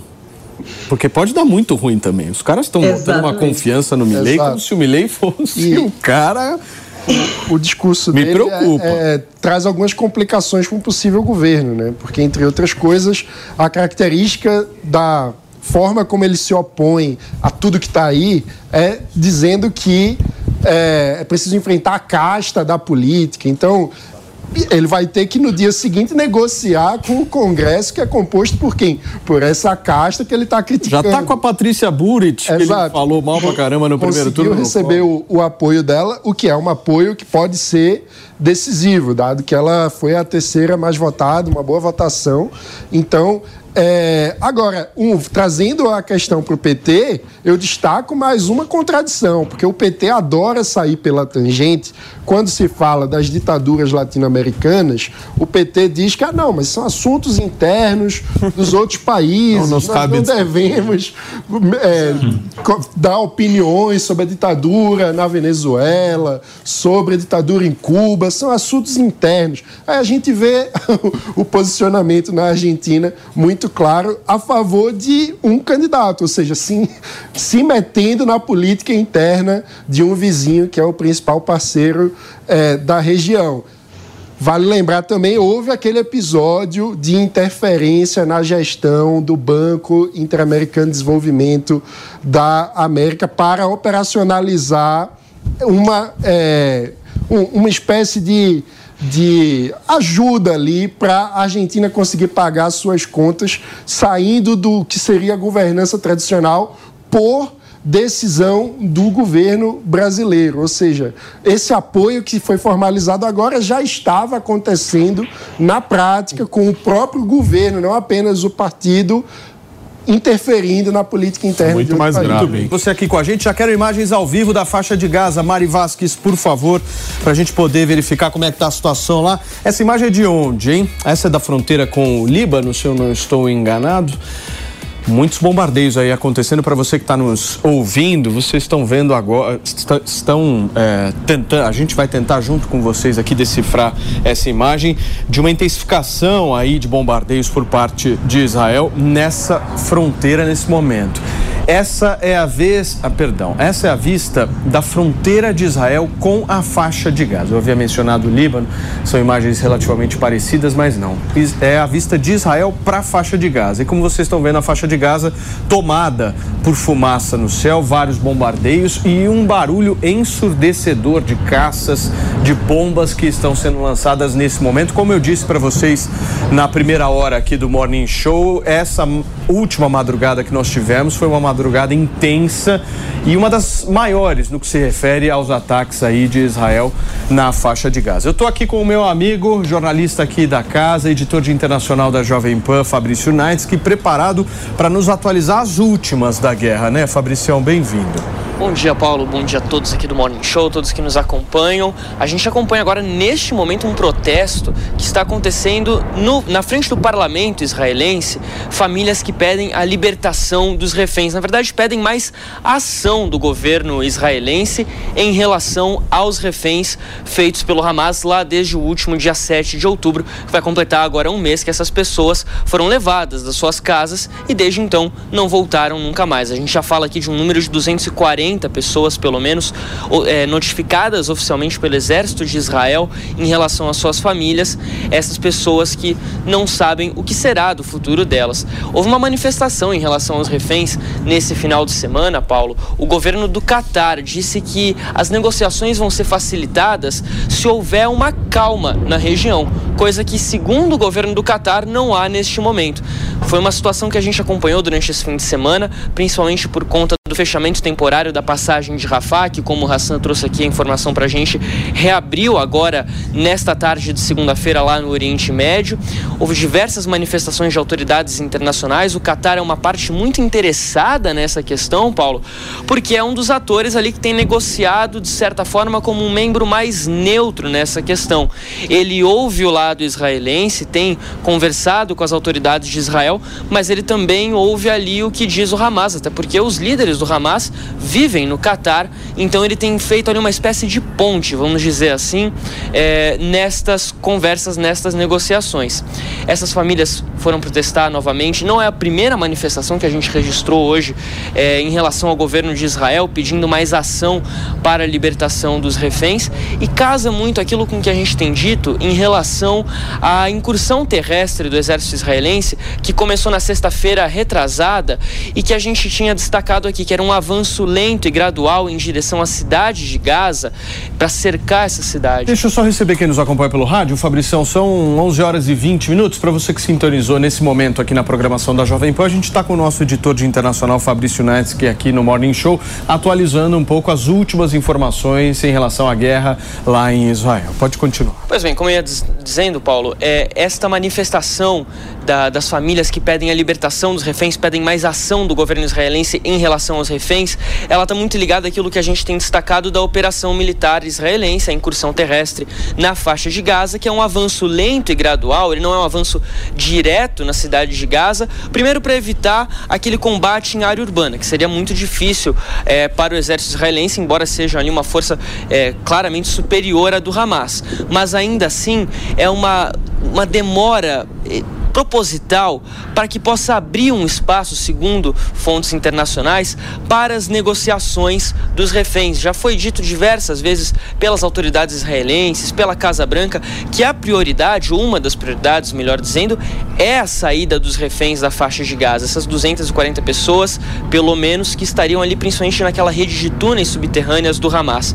Então há todo esse cuidado nesse momento para garantir que a maior parte dessas pessoas, ou a totalidade dessas pessoas, possam retornar para as casas com vida. Então as manifestações são diversas desde o dia 7. A gente vê principalmente no Shabá, aquele dia é, muito importante para a comunidade judaica, mesas organizadas em praças públicas, representando ali, vazias no caso, né, representando a falta destas pessoas é, na vida civil, na, no, com as suas famílias, Sim. com seus amigos também. Sem dúvida. Gente, vamos para Israel agora, direto para Israel, porque a gente vai conversar com um brasileiro nascido no Rio de Janeiro, mas que mora há 40 anos lá com a esposa e com dois filhos. O nome dele é Hélio Diamonds e nos primeiros anos o Hélio morou num kibbutz de brasileiros que fica na região que foi atacada pelo Hamas. Hoje ele mora na cidade de Netanya, que fica a 30 quilômetros norte de Tel Aviv. Hélio, seja muito bem-vindo aqui no Morning Show. Muito obrigado, Paulo. É... Obrigado pela oportunidade de falar com vocês. Hélio, só para entender como é que está a situação nessa sua cidade.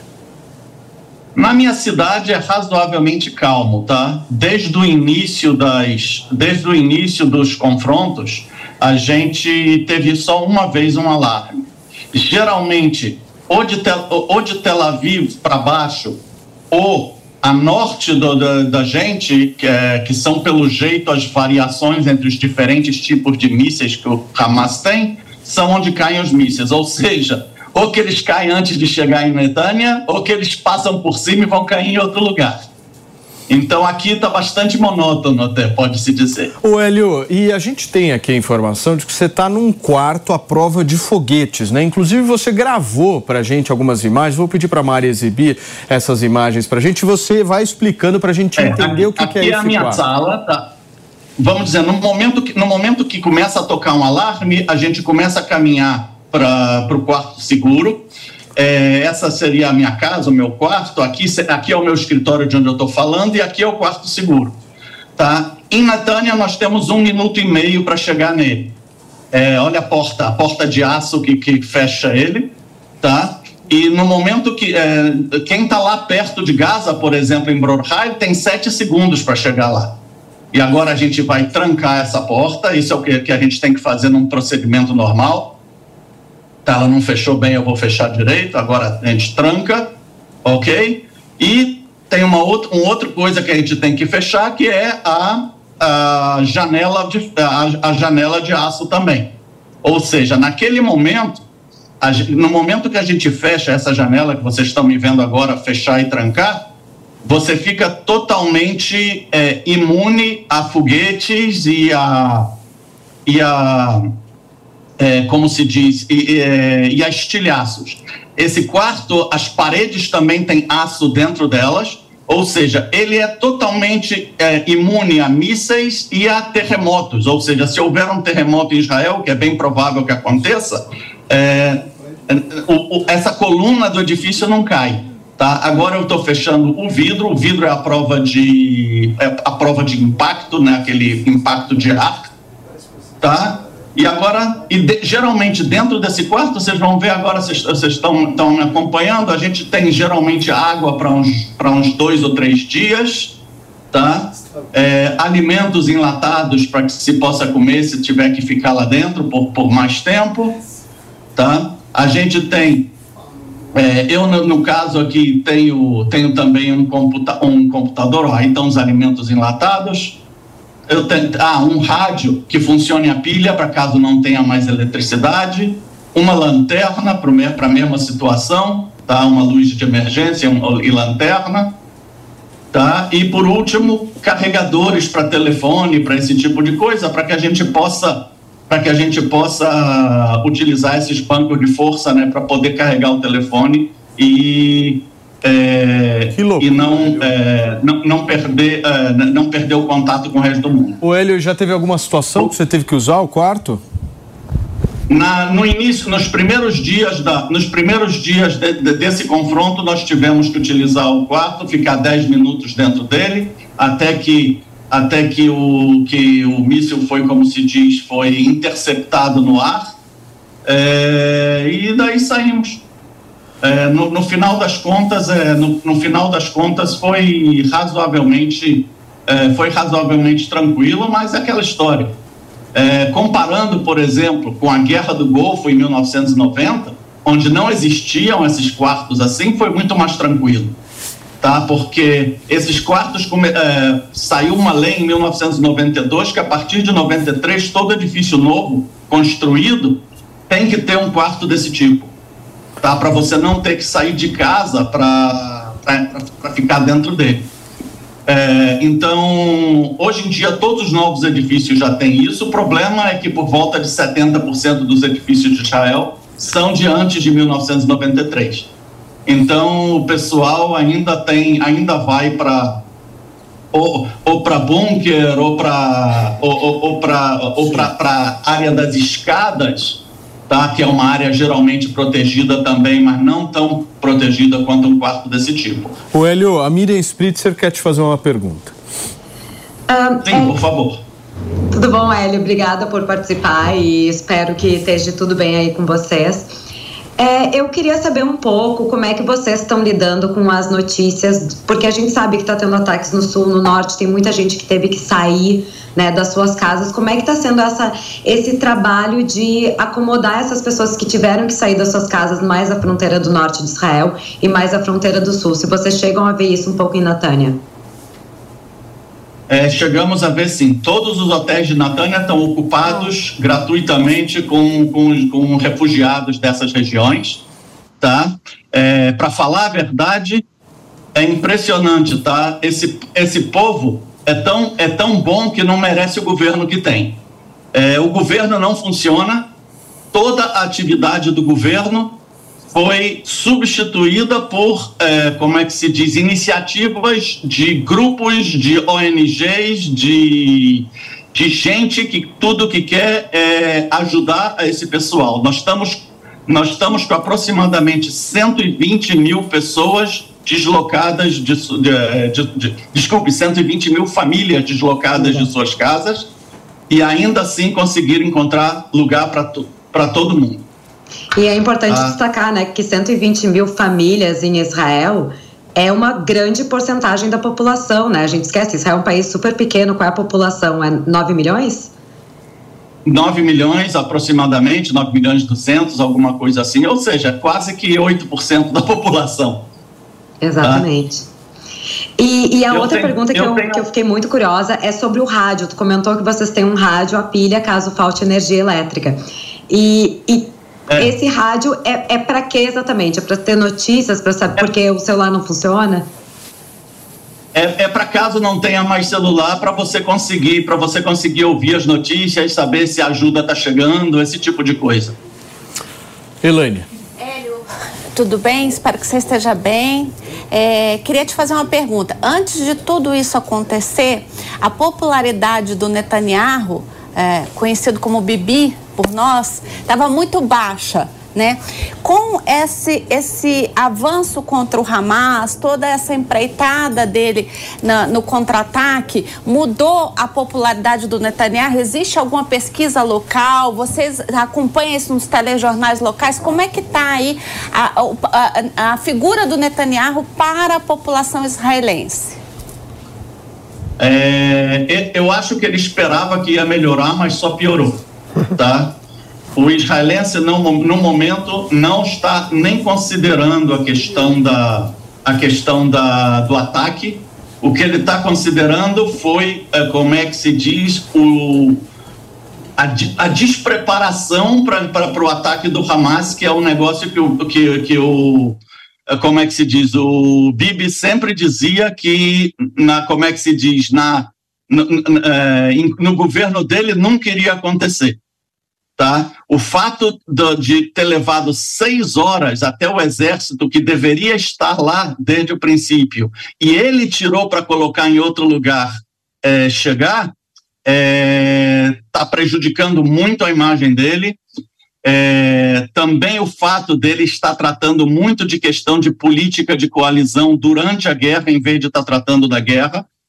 É, então, é, estão fazendo, estão fazendo, tem um jornal, tem um jornal Mariv aqui em Israel, que fa, está fazendo é, pesquisas semanais de popularidade, de mandatos no parlamento, se as eleições fossem hoje, tá? O Bibi tem, hoje em dia, né, no, ele tem no parlamento 64 cadeiras com a coalizão dele.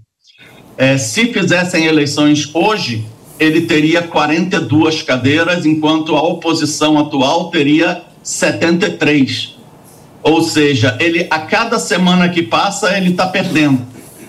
Só que, e- e- como é que se diz, é aquele beco sem saída, porque hoje em dia o povo de Israel não aceita parar essa que ele pare essa guerra antes de duas coisas. Uma, é, devolver, trazer de volta todos os é, Reféns.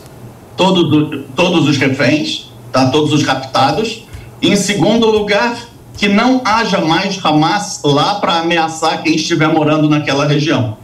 Perfeito. Então, então é aquela história: se correr o bicho pega, se ficar o bicho come.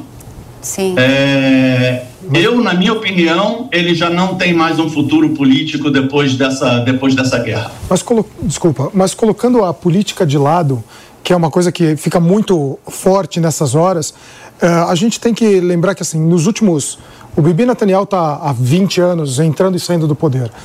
É uma figura forte, um dos, um, dos, né, um dos líderes que mais permaneceu no poder em Israel, na história de Israel desde 48. E ele É sempre o que mais é o que mais permaneceu. Ele, mas ele sempre bateu na tecla, a tecla do terror, a tecla do medo, a, tle- a tecla do, do- dos ataques, dos inimigos. Ele sempre foi muito forte nisso, certo ou errado, corrupção ou não, políticas à parte. Ele sempre tocou nisso e o mundo inteiro começou a olhar como se fosse só uma chacota, como se fosse só uma. Ah, não é, você está querendo eh, tacar o terror na gente, eh, o Hamas não é tão ruim assim, o Hezbollah não é tão ruim assim. Foi passando o tempo, teve o descuido, que aí alguém vai ter que descobrir, eles vão descobrir o que, o que aconteceu, mas ele não estava errado. Ele estava certo. O Hamas realmente entrou. O Hamas dilacerou 1.500 pessoas, assim, como se não fosse nada. Num dia. Num dia. E Num tá dia. com 200 reféns. É. Exato. Proporcionalmente, seriam 22 mil pessoas no Brasil sendo mortas, mas não mortas assim, soltou uma bomba. Não. Corta a cabeça, põe num forno. É, é, Aquelas imagens que foram divulgadas Sim. pelo consulado. Pelo consulado é. Morta O olho com- na frente do filho. É impressionante. É, Não existe, não existe um parâmetro. É muito importante que se diga. Eu, eu até queria fazer uma parte assim. Muita gente já falou, mas é muito importante que se diga e que fique na cabeça do povo brasileiro e que tem muitas dúvidas. Muita gente não sabe para que lado. Às vezes não é nem um lado, mas sim pelo menos entender o que está acontecendo. Não existe uma equivalência, não existe uma equiparação moral entre um exército de Israel que muitos adoram colocar como terrorismo de Estado e não é e tem que ser muito firme em dizer não é. É muito fácil acusar, depois tirar a acusação é muito, muito difícil tirar. E um grupo, ou grupos como Hamas, Jihad Islâmica, ah, Hezbollah, não existe essa equiparação. A verdade é que a gente tem que começar a dar nome para as coisas. O grupo não é só terrorista, o grupo Hamas é um grupo genocida. Ele sim é um Ô, genocida. Leandrão, o povo brasileiro está com Israel. Ah, sim, sim, sim. O brasileiro não gosta de terrorismo. Não gosta de terrorismo. Tá com, então, o brasileiro, inclusive, está com Israel e também está com os palestinos que querem conviver. É muito ruim para Israel uma guerra. Sim. Os judeus e os não judeus que moram lá, as pessoas acham que Israel é um país que só vive judeu. E muçulmano, druso, bahá'í, é, é, cristão, todos precisam trabalhar, cuidar de suas famílias. Realmente, realmente as pessoas acham que Israel acorda de manhã, o pessoal acorda. Quantos palestinos vamos matar? Hoje é o dia do genocídio, dia tal.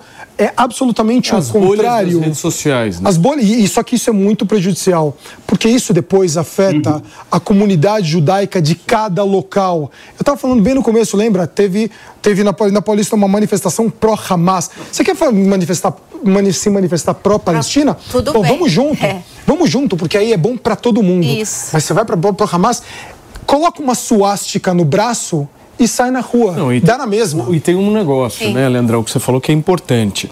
É, aqueles que defendem a causa palestina têm o direito de defender, afinal de contas, o Estado palestino é legítimo. Total. Agora, Exatamente. eu não sento numa mesma mesa com alguém que passa pano para o Hamas. Para alguém que não acha o Hamas um grupo terrorista. Eu não consigo, por exemplo, participar de uma manifestação a favor da Palestina, sendo que ao meu lado tem um cara com a camiseta do Hamas. Exato. Não dá. Exato. Não dá, entendeu?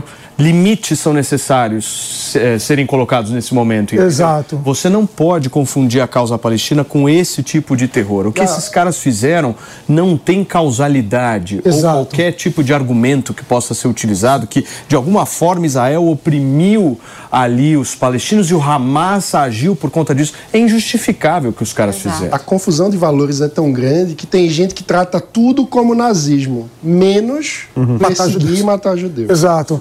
Tem uma. Deixa eu só passar pro Hélio, Leandrão. Lógico. O Hélio queria falar pra gente encerrar a tua participação, eu fazer, por eu queria fazer dois comentários sobre essa, sobre essa discussão que houve aí, que foi muito interessante. Tá?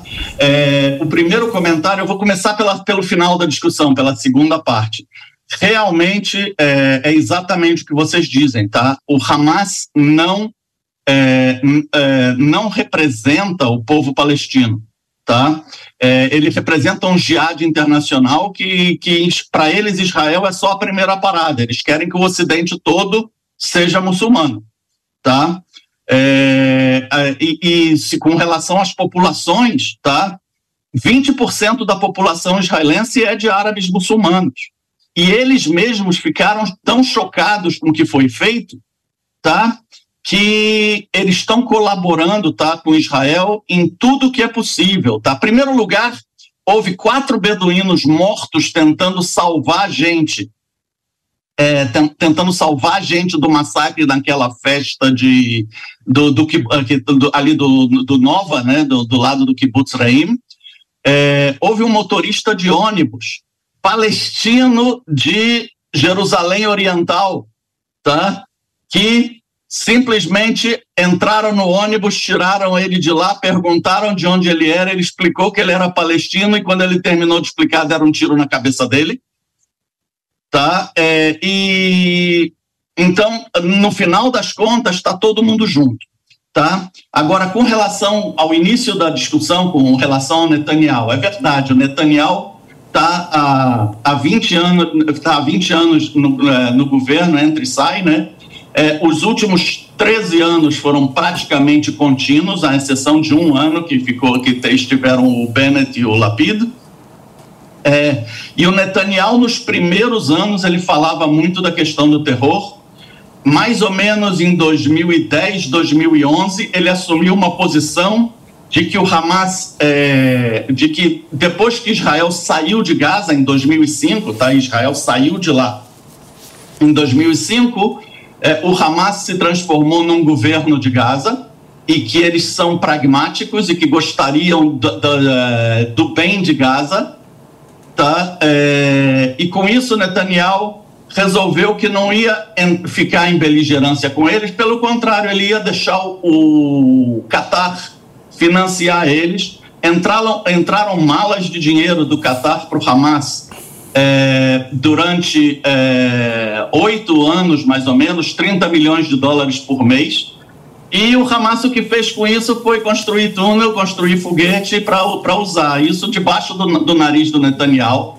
Ou seja, no final das contas, tá tudo, tudo que ele tanto falou de, de como se diz, é, segurança e de é, é, terror, Hoje em dia o povo vê isso como, como é que se diz, é, truques para ser eleito, para manter o povo com medo para eleger ele. É difícil. É, e como ele teve é, a, a sorte de que nos primeiros anos não aconteceu muita coisa, então foi tudo andando. Hoje em dia o povo não engole mais isso não. Hélio, obrigado, viu, meu amigo? Hélio Diamond conversou aqui com a gente gentilmente aí. O Hélio está lá em Israel, mora lá há 40 anos, está numa cidade que fica a 30 quilômetros a norte de Tel Aviv. Gentilmente aceitou nosso convite. Um abração para você, Hélio. Obrigado pelas imagens aí do quarto. Um abraço, Paulo. Um abraço Valeu, a todos cara. aí. Valeu. Agora eu vou mostrar algumas imagens que eu prometi para vocês, imagens impressionantes da passagem do ciclone extratropical vindo do litoral do Rio Grande do Sul que promo- provocou desastres em Avaré, no interior paulista, na última sexta-feira, inclusive. Eu vou para um rápido intervalo para você que está no rádio, são 11 horas e 45 minutos, a gente já volta. Gente, olha só, de acordo com a prefeitura da cidade, os ventos atingiram, sabe quanto, Mano Ferreira? 133 quilômetros por hora e os estragos foram grandes. Várias árvores caíram, prédios públicos e particulares foram destelhados, muros e paredes caídos e estruturas foram ao chão. Esse ciclone já é o segundo que passa por Avaré, no interior de São Paulo, em menos de 20 dias. Um outro vídeo, gente, mostra o momento que o vento arranca o telhado de uma casa e danos nas proximidades de um posto de gasolina. Dá uma olhada nessa imagem para você que está aqui na programação da Jovem Pan. Isso aí é Brasil. Caramba! Isso aí é Brasil, turma. Vocês estão vendo? Inacreditável o que aconteceu ali no interior do estado de São Paulo, ali em Avaré. Esse ciclone foi pesado, hein, turma? Pesadíssimo. E aí, Miriam Espírito, você pediu a palavra, meu amor? Eu não, não pedi, mas eu tô aqui impressionada com as imagens do ciclone. Realmente é uma coisa. O Rio Grande do Sul já está sofrendo há muito tempo, né, em função dessas chuvas. Até está sendo difícil de recuperar certas regiões, porque não para a chuva, não para de vir ciclones. E, enfim, e agora está chegando no resto do Brasil, né? É realmente impressionante o que está acontecendo. Muito bem. Gente, eu tô com imagens ao vivo do tribunal em Nova York, lá nos Estados Unidos, porque nas próximas horas o ex-presidente americano Donald Trump vai prestar depoimento como testemunha em um julgamento por fraude civil. Ele vai ser questionado sobre as práticas contábeis consideradas fraudulentas de suas empresas do ramo imobiliário. Ô Mi, você pode atualizar para a gente esse julgamento? O que, que a gente pode esperar? Posso. Bom, o que o que estão prometendo é que na verdade vai ser um grande espetáculo, né? Porque se tem uma coisa que o Trump faz muito bem é se defender em julgamentos. Ele está agora. é, Esse é um caso específico sobre a empresa dele e o como ele aumentou o valor da, da, da, das suas posses, digamos. Ele fingiu ter mais dinheiro do que ele realmente tem. It's time for today's Lucky Land horoscope with Victoria Cash. Life's gotten mundane, so shake up the daily routine and be adventurous with a trip to Lucky Land. You know what they say your chance to win starts with a spin. So go to luckylandslots.com to play over 100 social casino style games for free for your chance to redeem some serious prizes. Get lucky today at luckylandslots.com. Available to players in the U.S., excluding Washington and Michigan. No purchase necessary. VGW Group, void where prohibited by law. 18 plus terms and conditions apply. para manter aquele status da marca dele como Trump, de qualidade, de ser um bilionário, aquela coisa toda. E supostamente não é bem o valor do net worth que ele tinha comentado que tinha. Então agora está tá respondendo na justiça, entre vários outros casos que ele está respondendo na justiça. E essa semana, a semana passada foram os filhos dele testemunhar, e essa semana, hoje, é o dia que ele vai falar. E a gente vai ver aí um grande show, né? Porque o Trump, ele tá em campanha presidencial, ele é um dos candidatos favoritos do Partido Republicano. E a gente vê forças aí que estão tentando tirar ele da corrida de alguma forma, seja através da lei americana, seja através até de votos. Então, estão tentando queimar todas as possibilidades do Trump. E se tem uma coisa que ele faz muito bem é se defender. Gente, a agenda dessa semana lá no Congresso Nacional está incluindo a reforma tributária e a análise de um convite para depoimento do ex-diretor da ABIN, Saulo Moura. A gente vai conferir os detalhes agora na reportagem do Bruno Pinheiro. A Comissão de Constituição e Justiça do Senado deve votar nesta semana a reforma tributária. A sessão está marcada para terça-feira, mas há possibilidade de senadores ainda pedirem para deixar a votação para o dia seguinte. O relator, senador Eduardo Braga, apresentou seu relatório em 25 de outubro. Depois da leitura na comissão, o presidente da CCJ, Davi Alcolumbre, definiu a data para discussão e votação. A ideia é votar o texto no plenário do Senado na quarta-feira, dia 8 e na quinta-feira, dia 9. Normalmente, PECs necessitam serem discutidas em cinco sessões para serem votadas em primeiro turno. No entanto, os senadores podem aprovar a chamada quebra de interstitício. Isso significa que o intervalo entre a votação do primeiro e do segundo turno seria ignorado. O presidente da Casa Alta, Rodrigo Pacheco, quer avançar com a pauta para tentar finalizar a votação no Congresso ainda em 2023. Para ser aprovada, a PEC necessita de 49 votos. Na segunda-feira, a Comissão de Direitos Humanos no Senado Federal realizará uma audiência pública para debater sobre o custeio e a organização das entidades sindicais, como parte do ciclo de debates sobre o tema. Na Câmara dos Deputados, a Comissão de Segurança Pública e Combate ao Crime Organizado vai analisar o requerimento do deputado Eduardo Bolsonaro, que requer que seja submetido à deliberação do plenário o convite a Saulo Moura da Cunha, ex-diretor adjunto da Agência Brasileira de Inteligência, ABIN, para esclarecer conversas vazadas pelo aplicativo WhatsApp e bem como para explicar o suposto apoio recebido pelo atual presidente do Banco Nacional de Desenvolvimento Econômico e Social para a sua nomeação ao cargo. Muito bem, gente, vamos repercutir um pouco dessa reforma tributária, porque ela é sempre muito desidratada, não é, Elaine? Quando ela passa por essas comissões, enfim, dá para a gente ter alguma perspectiva que o texto original vai ser minimamente preservado ou não? Não, não será. Com certeza não. Vai ter aí uma série de puxadinhos, né? Que o Congresso como um todo vai pontuar, mas é importante que ela saia. Né? E é importante que ela saia com, de fato, algum impacto positivo para a sociedade. Porque também, se a gente começar com muita alteração e o texto sair mesmo do mais, a gente não precisa Aí vão mais de reclamar reforma. da alíquota depois. né? Exatamente, da reforma tributária. E aí, Nelsinho, o que, que você acha?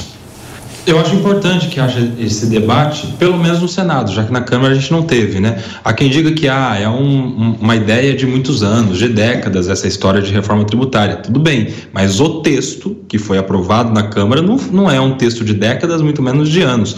Foi um texto do dia para a noite, colocado em votação em primeiro turno e em segundo turno já, já na sequência, desrespeitando inclusive um prazo que o regimento interno impõe da votação, da votação do primeiro para o segundo turno. Foi assodada a votação na, na Câmara dos Deputados. No Senado, a gente teve um debate um pouco maior, uma participação da sociedade, a passagem do texto pelas comissões e alterações que precisam ser feitas e que estão sendo feitas no Senado Federal.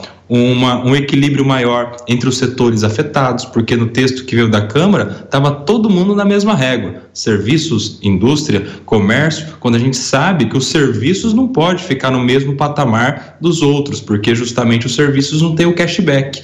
o, quem vende e quem compra e vende algo vai acumulando créditos que depois é, serão é, retornados em benefícios. Mas quem presta serviço vende intelecto, experiência, é, expertise e, portanto, estava num, num, num, ambiente prejudicado. E aí o Senado está corrigindo algumas questões como essas. Há todo o debate também sobre o Conselho Federativo que vai gerir o, o, o, IBS, né, que é a junção, aliás, IBS não, CBS, que é a junção do ICMS com o ISS, e, enfim, isso tem que avançar com mais debate. Quanto mais debate, melhor o texto. O que, que você tá bravo, Maninho? Nossa, impressionante, Cuba a, a reforma está muito pior do que era.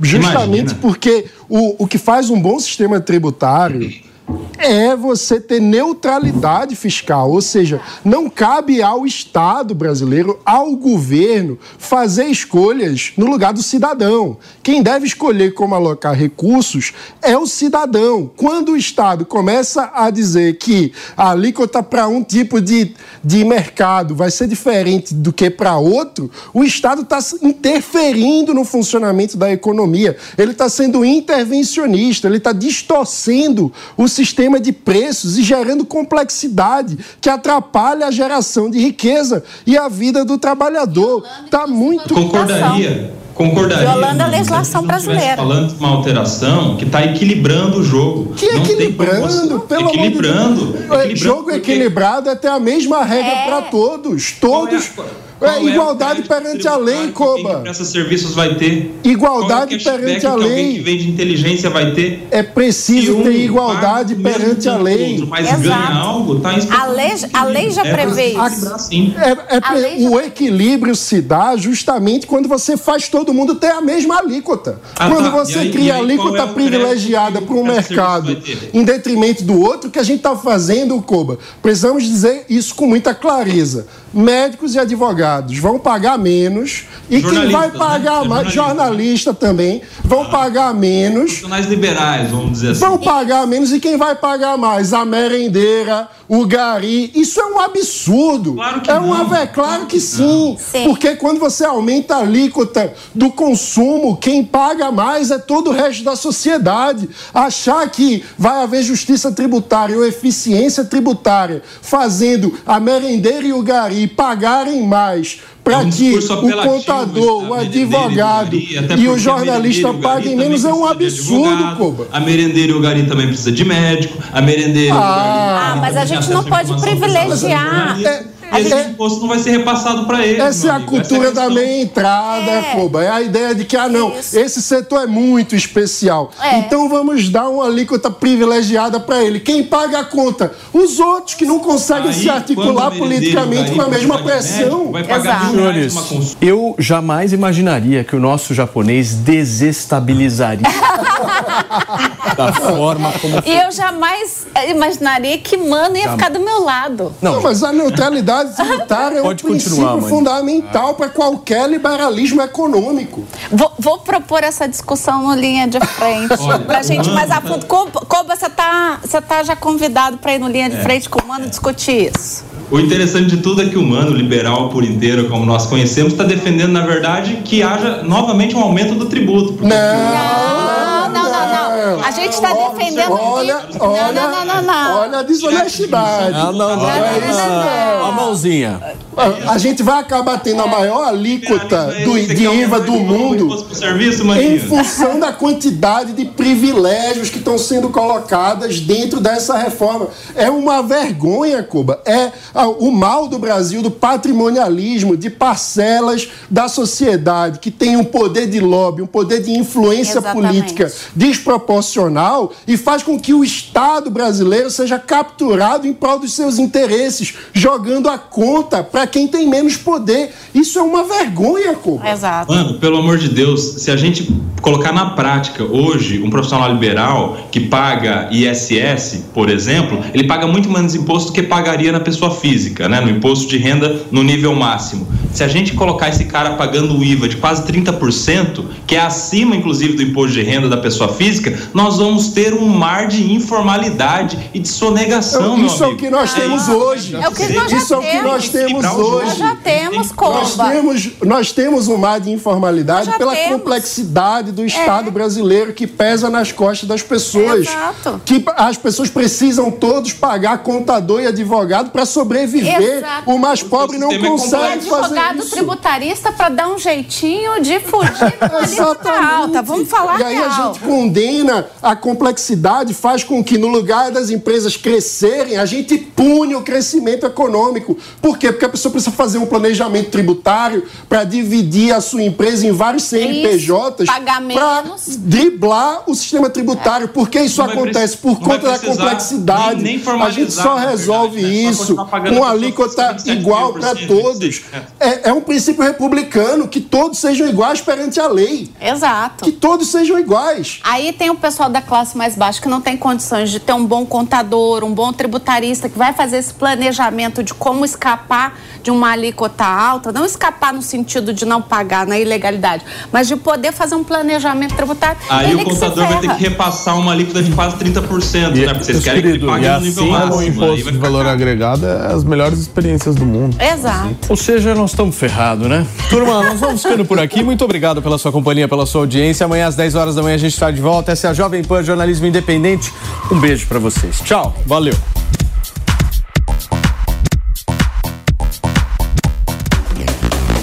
A opinião dos nossos comentaristas não reflete necessariamente a opinião do Grupo Jovem Pan de Comunicação.